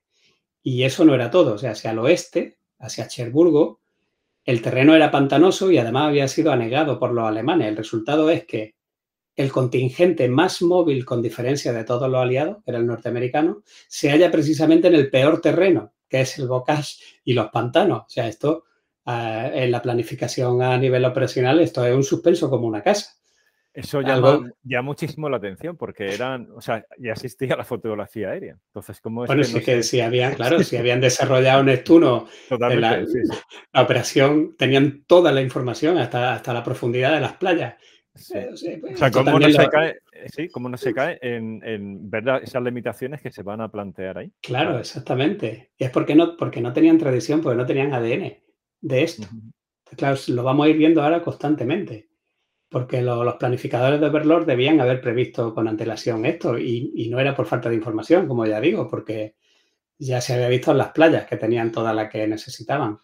Lo que, lo que empezaba a observarse era una carencia de planificación a nivel operacional. Así que hubo que improvisar soluciones sobre el terreno, tanto para los setos como para los pantanos. En los setos, por ejemplo, se inventaron los rinos, que son estas, estas palas que se colocaban en el frontal de los, de los Sherman, de los carros de combate para romper los setos pues claro, por desgracia, una cosa era inventar una solución y otra producir el artefacto en, cantidad suficiente como para aliviar el avance. O sea, eso llevaba un tiempo. Y esta falta de previsión en la planificación operacional no solo llevó al contratiempo de un punto muerto de siete semanas de duración, que esto en el frente del este metemos siete semanas en cualquier operación y, nos parecería un disparate, sino que también llevó a una situación parecida a la de la Primera Guerra Mundial y a sufrir una enorme eh, pérdida innecesaria. Por ejemplo, la 90 División de Infantería Norteamericana tuvo un 90% de baja entre su tropa y un 150% de baja entre oficiales, que obviamente como disponían de recursos se reemplazaron y se sustituyeron, pero, pero da testimonio de, la violencia de la guerra estática que hubo en Normandía por una falta de previsión. Y del aprovechamiento del terreno por parte de los alemanes. Ah, claro, es que eran verdaderos maestros. Eso más Hastings en su libro de Overlord lo deja mm, patente. Y eso que el libro del 84 y tuvo mucha polémica. Pero es que los alemanes le daban 20 vueltas en el aspecto táctico también. Y eso que estaban muy mermados, como, como ya veremos también. Bueno, y luego está el episodio este que, aparece en el libro de, también de Salamina, el de Michael, Michael Whitman, el episodio de Villers, de Villers Bocage. Ah, claro, claro, claro. Con un, claro, es que es patente. Sí, sí, sí. Pues eh, después de, precisamente después de, este punto muerto de siete semanas, se dice pronto, por fin va a haber uh, una ruptura del frente, que es la, que se dio con la operación Cobra. Como hemos dicho, tras los desembarcos hubo un punto muerto de siete semanas de, encarnizados combates, eh, por apenas un palmo de terreno y los británicos, por su lado, en su parte del frente, habían intentado lanzar varias ofensivas hacia Caen, pero todas habían fracasado. Y a este respecto es muy revelador el comentario que hace en sus memorias el general alemán Kurt Meyer, el famoso Panzermeyer, que mandaba la, duodécima Hitlerjugend de de las SS. Y eh, él decía en sus memorias, para mí era, era un misterio por qué canadienses y británicos avanzaban de forma tan vacilante el potencial que suponía su enorme superioridad en carro de combate apenas era aprovechado. En lugar de hacer avanzar de forma rápida sus formaciones blindadas hacia las profundidades de nuestras defensas y de crear una cabeza de puente sobre el Orne, solo utilizaban los carros para apoyar las operaciones de infantería. El atacante carecía de impulso e iniciativa en el campo de batalla, llevando a cabo un asalto sobre Caen con principios tácticos empleados en la Primera Guerra Mundial. Solo te podías permitir semejante forma de hacer la guerra contra un ejército que ya había sido desangrado. O sea, es que esto es... Sí, sí. Y ya, que sale, ya que sale, para los que nos escuchan, creo que también es otra buena fuente, las memorias de Panzer Meyer, el, libro de Granaderos Panzer, porque cuenta muy bien, o sea, todo lo que estás, eh, lo que, todo lo que estás narrando y que estamos viendo hoy, eh, desde el punto de vista individual, porque Panzermeyer está en el frente del este, está, eh, está en, el, en, el, 40, en la batalla de En el 40, está en Grecia, en, los Balcanes. Sí. Sí, sí. y luego está aquí, está también en, en Normandía. y siempre a pie de, a pie de carro. Mucho más táctico. O sea, aquí eh, estamos hablando de fuentes que van, de, dan imagen de conjunto. David Glang cuenta también muy bien en los libros de, de Espertaferro. Pero luego, eh, a, mí, a mí personalmente me gusta más el testimonio individual. O sea, porque sí, porque además es que es un testimonio absolutamente profesional. O sea, es que te, está poniendo de manifiesto, dice, es que, o sea, lo que está diciendo aquí es, los británicos no saben maniobrar. no está en su ADN. O sea, tenemos delante a 700 carros de combate, nosotros somos aquí cuatro y el de la guitarra, hmm. y no saben qué hacer. Bueno, aparte, y que luego está el factor también de que en ese momento los británicos estaban ya mm, casi sin ejército. O sea, que, es que eh, eh, era lo que tenían. Exactamente, estaban con muchas dudas de, porque si seguían desgastando las unidades se iban a quedar sin ejército, también es cierto. Sí, sí, sí. sí. Bueno, pues en el ala derecha de, este perímetro aliado, eh, una vez que el primer ejército norteamericano que mandaba Bradley hubo salido del Bocage, que lo hace en la carretera nacional 800 entre las localidades de San Luis y Periers, en la costa suroccidental de la península normanda, pues se presenta una oportunidad de maniobra. Ahí Bradley va a diseñar un plan operacional que consistía en una ruptura del frente alemán tras un bombardeo de alfombra con bombarderos pesados, algo que ya se había intentado también en el sector británico, aunque sin éxito, y otra cosa novedosa para los aliados que va a hacer Bradley es que va a concentrar tropas eh, en un frente estrecho para la operación de ruptura. Increíble, esto parece que está por parculito, pero es que eh, esta gente iba a esta velocidad, ¿no? En cuanto al desarrollo de, o, a la asimilación del arte operacional, ¿no? Entonces, por fin entienden que hay que hacer un frente estrecho donde acumular tropas para poder lograr una ruptura. Y ya que los norteamericanos eran más eh, más proclive, por, propia experiencia de siempre, a ellos les salía más pues atacar en, frente amplio, pero sin embargo Bradley aquí pues va a tener esa visión y va a desarrollar esta operación. Así que el 25 de julio, una vez que se fueron los bombarderos, se inicia la operación de ruptura, pero eh, claro, poco ducho en este proceder, la ruptura seguía siendo incierta ya el 25 por la noche, o sea, durante todo ese día no habían conseguido todavía romper la línea. Y a última hora es simplemente la decisión audaz de un general, del general Collins, del séptimo cuerpo, que va a ordenar un avance en la mañana del 26 de julio con una división de infantería y dos divisiones acorazadas, y que no solo logra una ruptura del frente alemán, sino que también va a haber pronto en marcha una penetración exitosa iniciando una carrera hacia las profundidades de, la retaguardia alemana. Y entonces, después de todo lo que hemos visto en el programa, pues diríamos, jo, perfecto, han penetrado, ahora explotan, y el, domingo que viene están en la frontera de Alsacia. Pues no, porque eh, entonces, en lugar de explotar la penetración en una retaguardia prácticamente desierta, los planificadores habían previsto un giro al suroeste, al interior de Bretaña. ¿Para qué? Para conquistar el puerto de Brest, en su obsesión por ganar la batalla de la acumulación logística. Entonces, el 1 de agosto, en plena ruptura, se activa el tercer ejército de Patton y el duodécimo grupo de ejércitos norteamericanos, a cuyo frente se va a poner a Bradley, y aunque todavía bajo el mando nominal de Montgomery hasta la llegada del Shah de, Eisenhower el, 1 de septiembre, pues va a seguir operando. Eh, según estos planes preconcebidos antes de la invasión. Entonces, Patton era el encargado de entrar en Bretaña. Sin embargo, los puertos bretones no añadían ningún valor. O sea, la mera explotación de cobra, tanto si acababa embolsando a las tropas alemanas o en coordinación con los británicos, como si las empujaba hacia el este, acabaría propiciando puertos más cercanos al frente en la costa del canal y con mejores infraestructuras logísticas. Ese giro a Bretaña es claramente un mal uso de los recursos en, un momento crítico, en un momento además en el que son eh, estos recursos muy escasos por la falta de puertos donde desembarcarlos. Ya vimos que en el desembarco eh, hubo incluso que recurrir a los puertos Mulberry, que es un puerto eh, prefabricado de hormigón para poder desembarcar el material en las playas. O sea, los norteamericanos seguían el plan operacional diseñado antes del día D sin ver las posibilidades que les estaba ofreciendo la ruptura y la penetración de cobra. La incursión en Bretaña acabó siendo un gran despilfarro de tiempo y recursos, especialmente de combustible, y el puerto de Brest no se va a rendir hasta el 20 de septiembre, cuando ya no podía aportar nada a las operaciones. Las implicaciones serían graves para los objetivos globales de Overlord, ya que en última instancia las fuerzas norteamericanas de Patton en Alsacia y las de Montgomery en Flandes lo que van a hacer es acabar en esa célebre pugna por el poco combustible disponible y eso va a suscitar una polémica innecesaria sobre si un frente amplio o un frente estrecho, síntoma por otra parte, de esa ausencia de planificación operacional que ya estamos viendo desde el mismo principio.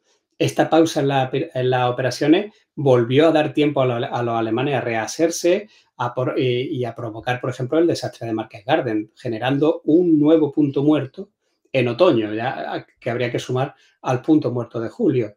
Y todo porque no se había previsto adecuadamente la optimización de los recursos que podría haberse obtenido de haber aprovechado la explotación de cobre.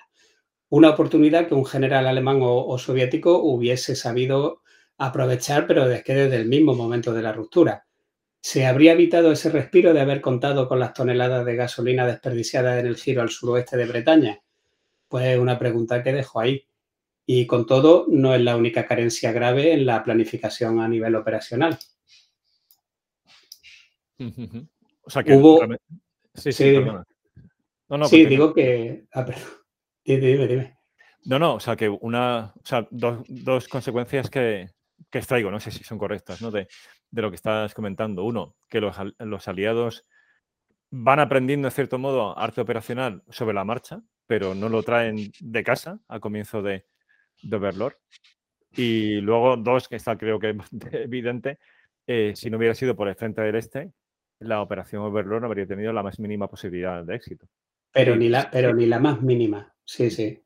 Y eso pese a la abrumadora, el, digamos, el abrumador poderío estratégico de la aviación, que es que de día no había quien asomase la cabeza, pero es que yo creo que aún así eh, la parálisis era tal que, si todas las divisiones alemanas se hubieran concentrado en el oeste, pues lo hubieran pasado mal, sí.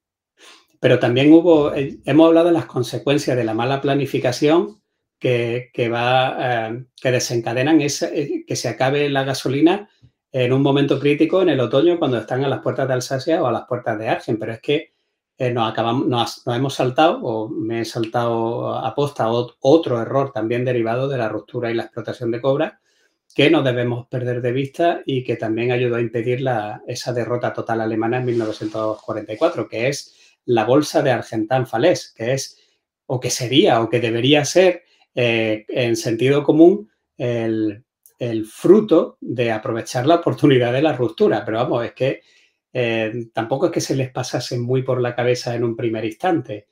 O la ruptura de Cobra hemos visto la incapacidad norteamericana para elevar el éxito táctico a un estadio operacional, que esto es fundamental, esto es el ABC del arte operacional, y en un principio las vagas directrices fueron las de que había que avanzar hacia el oeste y girar con una parte de la fuerza hacia Bretaña para conquistar el puerto de Brest, pero además también se improvisó una operación destinada a atrapar al, grueso de la fuerza alemana, que eran el séptimo ejército y el quinto ejército Panzer, en sus posiciones del noroeste de Francia.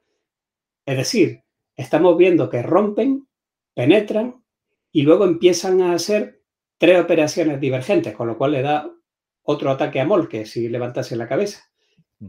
y, digo bien, se improvisó porque en la planificación operacional anterior al desembarco no se contemplaba una maniobra envolvente de este tipo si se lograba una ruptura. O sea, esto tuvo que ser todo improvisado sobre la marcha, sobre la marcha y sin dedicar la totalidad del esfuerzo a ello, por puesto que había tropas avanzando hacia las profundidades de Francia y también tropas que se estaban dirigiendo a Brest.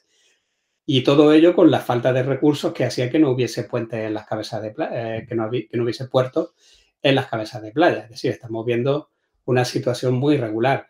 Y con un embolsamiento temprano y bien ejecutado y una aniquilación de las fuerzas alemanas en la inmediación de Falaise y Argentan, la guerra sí que hubiese podido concluir quizá antes de la Navidad de 1944.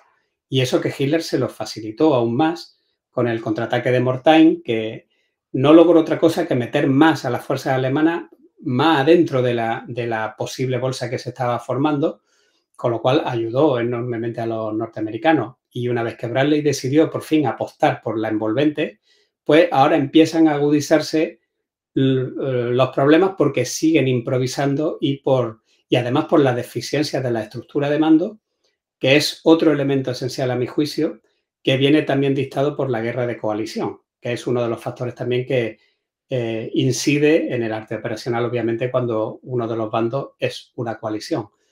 Por un lado, hubo una vacilación que duró demasiado sobre si el, envolvimiento debía ser corto o largo, decía ahora ya que por fin eh, nos decantamos por, por la envolvente, pues ahora eh, nos preguntamos si esta tiene que ser corta o larga.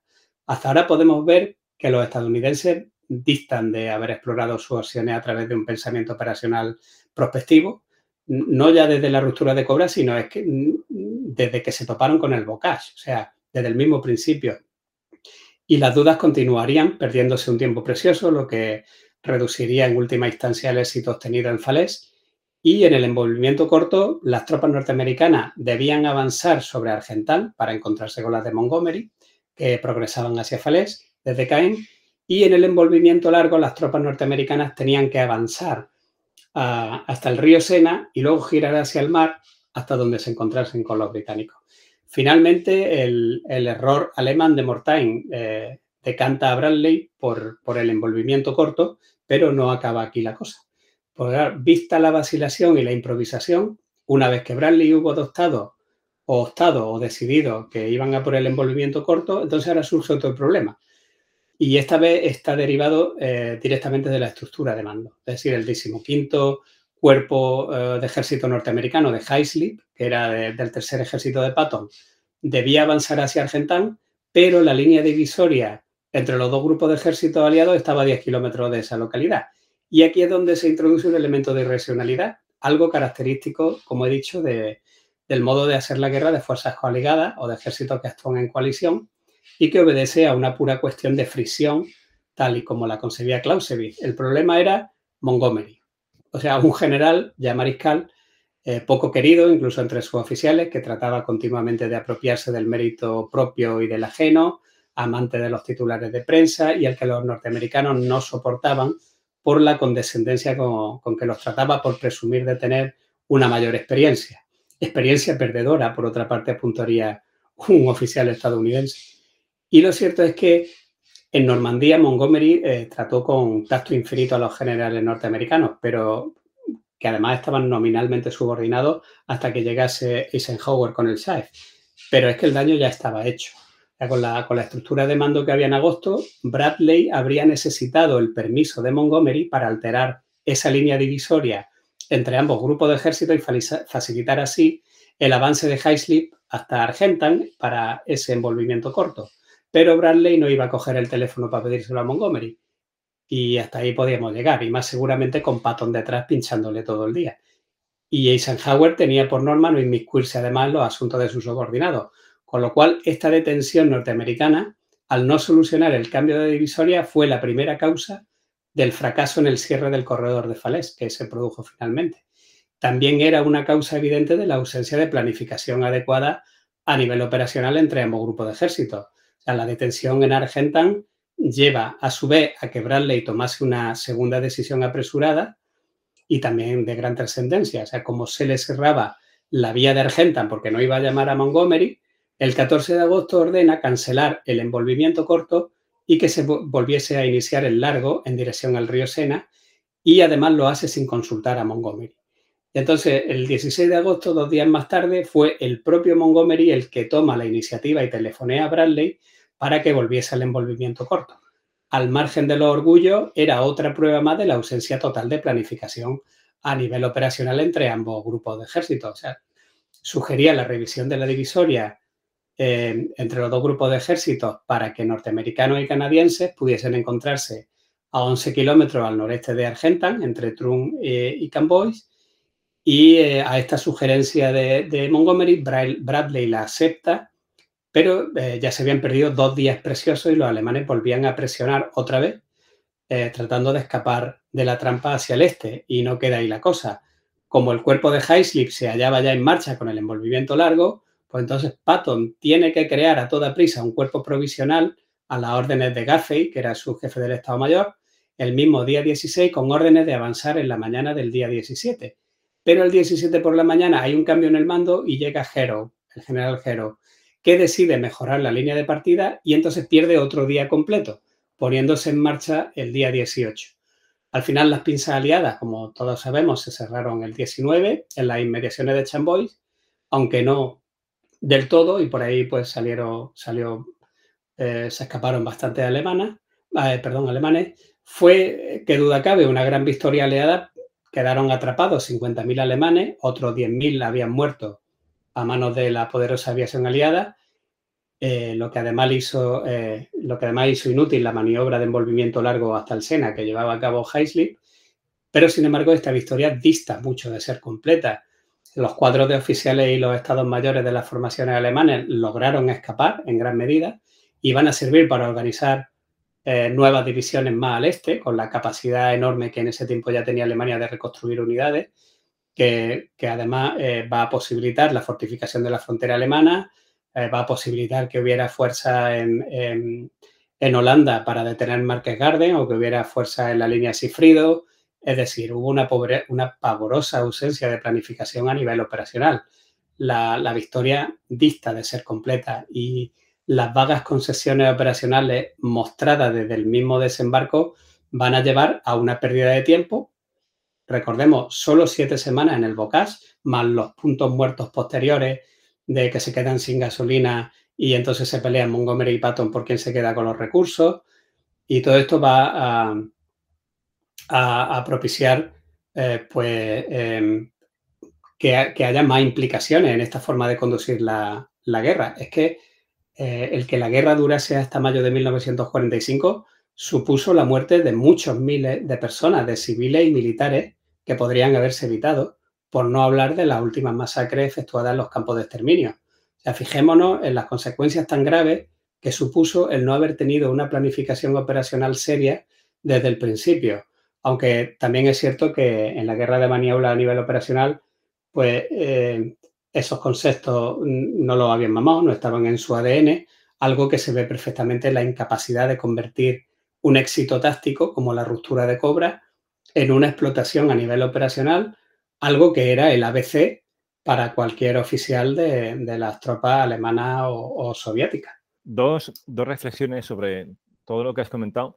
Una, eh, esa ausencia de, familiaridad del ejército americano con el, modo de hacer la guerra operacional, eh, eh, asumo que tiene algo que ver con lo que Rachel Boigle llama el, modo de hacer la guerra americano, que es una, una gran confianza en la superioridad de medios y, por tanto, una ventaja eh, frente a una guerra de, de, atrición, una guerra de desgaste, que es lo contrario de la guerra de maniobra. La guerra de maniobra busca ser mucho más eficiente y que lleva bueno, pues a no prestar atención en el planeamiento previo y en la doctrina previa de entreguerras a la guerra operacional. O sea que ahí, en cierto modo, en cierto modo se confirmaría la tesis de, de Boigley, ¿no? Entiendo.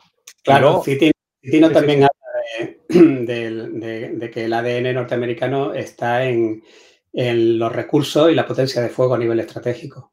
Sí, sí, sí. sí.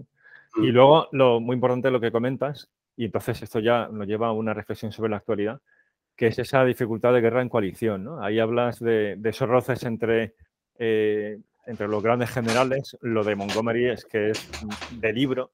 En el, libro sobre la batalla de las Ardenas, Anthony Bibor deja caer que quizás Montgomery tenía algún tipo de trastorno que le impedía tener empatía con los demás, ¿no? sobre todo cuando crea esa gran crisis eh, tras el, tras la batalla de las Ardenas, cuando ya estaba la cosa más o menos solucionada, que viene a decir que él ha sido el que ha resuelto la papeleta de los americanos, cosa que lleva a que la situación mm, se tense al máximo, incluso a nivel... Claro, además deja, deja a Bradley en ridículo y Patton se lo recuerda a Bradley, que te acaban de quitar la mitad de, tus tropas, que se hace cargo todo lo que quedó al, al, norte de la penetración alemana, que eran tropas de, de Bradley, se, adueña Montgomery de, su mando, algo que Patton, Patton se duele de eso, diciendo que habían dejado a un general norteamericano en ridículo con, ese movimiento. Sí, sí, sí. Y que por tanto eh, Eisenhower, que era el comandante supremo en el frente occidental, realmente era más bien un cargo político, más que un cargo puramente, militar. O sea que él tenía que llegar al consenso, tenía que construir consensos más que tener una, autoridad suprema sobre esos subordinados. Entonces, yéndonos al, presente con la crisis actual de Ucrania, ¿qué, derivaciones que, podríamos sacar en este espíritu que, estamos tratando de darle este a, estos episodios, de extraer lecciones del pasado que sean relevantes para el presente en términos estratégicos? Claro, eh, yo creo que lo que estamos viendo hoy son eh, la crisis de Ucrania, son a los herederos de los aliados occidentales que es la OTAN, y sigue siendo, por tanto, un bando coaligado, y por el otro lado a, los herederos de la Unión Soviética y, por tanto, con una concesión de arte operacional de, mando único muy arraigada. Entonces, eh, como acabamos, de ver, el dominio del nivel operacional no era algo de lo que pudiesen presumir los aliados en aquel entonces, por lo menos hasta 1991. Pero también hemos visto las deficiencias graves que acarrea una guerra de coalición. Eh, los aliados occidentales tuvieron que liberar las acciones en el oeste con un mando que trató de estar eh, lo más unificado posible, pero que distaba de ser una entidad centralizada y, rígidamente eh, jerarquizada como la de su aliado soviético. Y esto ya, por ejemplo, lo, pone de manifiesto un teórico ruso, Miknevich, que avisa de los problemas de las coaliciones ya en 1911 en su obra Estrategia, eh, donde concretamente dice la magnitud de su fuerza militar es menor que la de la suma de los ejércitos que la conforman y los aliados se afanarán por conseguir que las cargas más pesadas las, soporten otros hombros. Eh, claro, también es inevitable que haya una diversidad de objetivos en cuanto al trato de los vencidos o a las ambiciones de cada uno de los coaligados. En mayor o menor medida, esto impide una integración militar y lleva a una ineficiente dispersión del esfuerzo en, la medida en que se persiguen los objetivos nacionales propios y además las coaliciones son siempre frágiles y por tanto susceptibles de fragmentarse si se ven sometidas a presión. Podemos verlo ahí en la anglo-francesa de 1940 o en la germano-italiana del 43-44. La guerra terrestre de coalición anglo-norteamericana se vio continuamente lastrada por desacuerdo, diferencias doctrinales y puntos de vista radicalmente diferentes, como acabamos de ver en Normandía, eh, mientras Londres y Washington pues, se peleaban por la conveniencia de poner en marcha la operación Anvil, por ejemplo, el desembarco en Marsella, y eh, pues mientras tenía lugar esa disputa y esas peleas, pues el Ejército Rojo, por ejemplo, avanzaba imparable por, Rumanía, Hungría, Bulgaria eh, y por los Balcanes, Y en la práctica, los aliados occidentales no solo tendieron a librar una guerra de desgaste la mayor parte del tiempo, sino que se mostraron más preocupados por las ganancias territoriales que por el objetivo acordado de la destrucción de las fuerzas enemigas. Eh, eso lo podemos ver en la, polémica por los dos frentes, el ancho o el estrecho. Y además de, las discusiones sobre las prioridades, pues hubo malentendidos provocados por culturas militares distintas y diferentes aproximaciones a los problemas. Y estos ingredientes eh, adecuadamente agitados en una costelera pues provocan a menudo decisiones que distan de ser óptimas y que muchas veces eh, pues fueron incluso cuestionables. El Ejército Rojo no, no padecía ninguno de esos problemas eh, que he mencionado. El proceso de toma de decisiones estratégicas descansaba en Stalin y en su Stavka. Eisenhower mandaba a, su, a sus comandantes, pero además tenía que persuadirlos, como tú muy bien has, puesto de manifiesto, lo que hacía que sus órdenes pues, estuviesen incluso abiertas a la interpretación.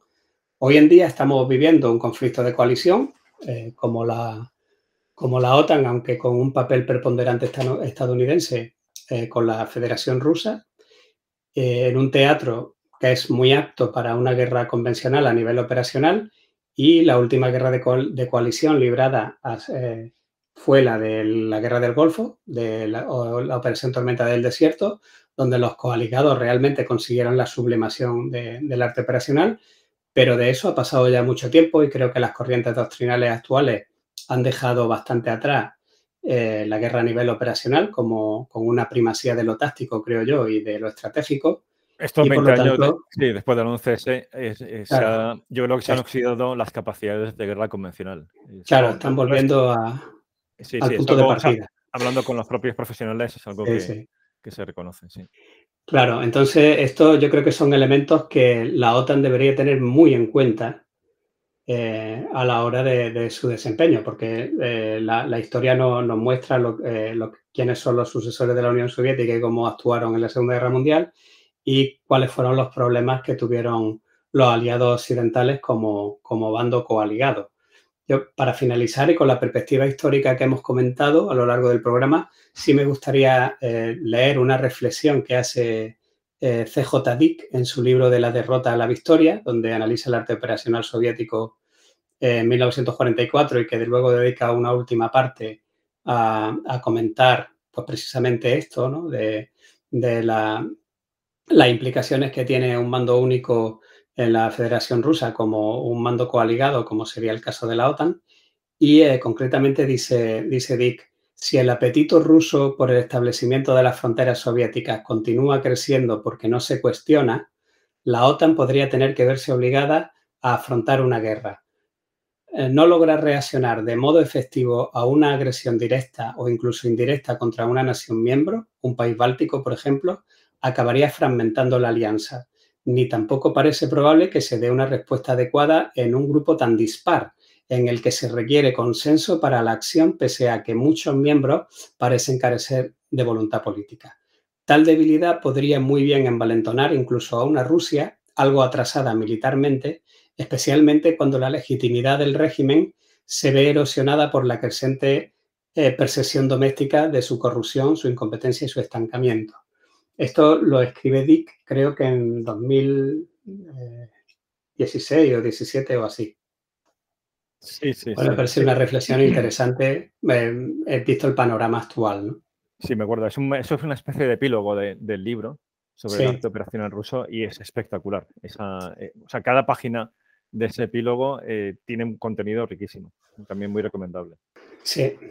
Muy bien. Bueno, pues la verdad es que ha sido una clase magistral. Ha sido espectacular este episodio porque tiene mucho contenido teórico muy rico, que es la, lo que tratamos de hacer en este programa. Y se abren luego un montón de, conexiones a, otros, tanto libros como histocas, por lo cual se ve que hay una, gran sinergia que lo que voy a hacer es ponerlas en, el post de Global Strategy, donde está este episodio. Voy a poner todo el listado de libros y de histocas que he ido comentando. Para aquellos que quieran ampliarlo y, bueno, y abundar más ya en cada una de las campañas que hemos ido mencionando, que tengan la, oportunidad de ir directamente a ese enlace y luego tener la visión de conjunto. Porque yo creo que este episodio es que ha sido una auténtica clase de, un seminario de alto nivel, donde nos da esa imagen de conjunto y luego ya puedes ir picoteando en, la parte más histórica, más, más de detalle, pero con la comprensión que, que es de aquí. Así que la verdad es que muchísimas gracias. Ha sido... Gracias, gracias a vosotros. Pero bueno, sí, yo creo que por lo menos una perspectiva de cuáles son los distintos modos de aproximarse a, a la guerra de maniobra y cómo actúan uno y cómo actúan otro, el ADN, la tradición y todo, pues son todos factores que influyen luego en los modos de hacer la guerra. Sí, sí, sí, sí, un episodio muy completo. Muy bien, Hugo, pues la verdad es que un, un placer, como siempre, hablar contigo y, y bueno, que ya repetiremos. Por supuesto. Estupendo, pues muchas gracias, Hugo. Un abrazo. Igualmente.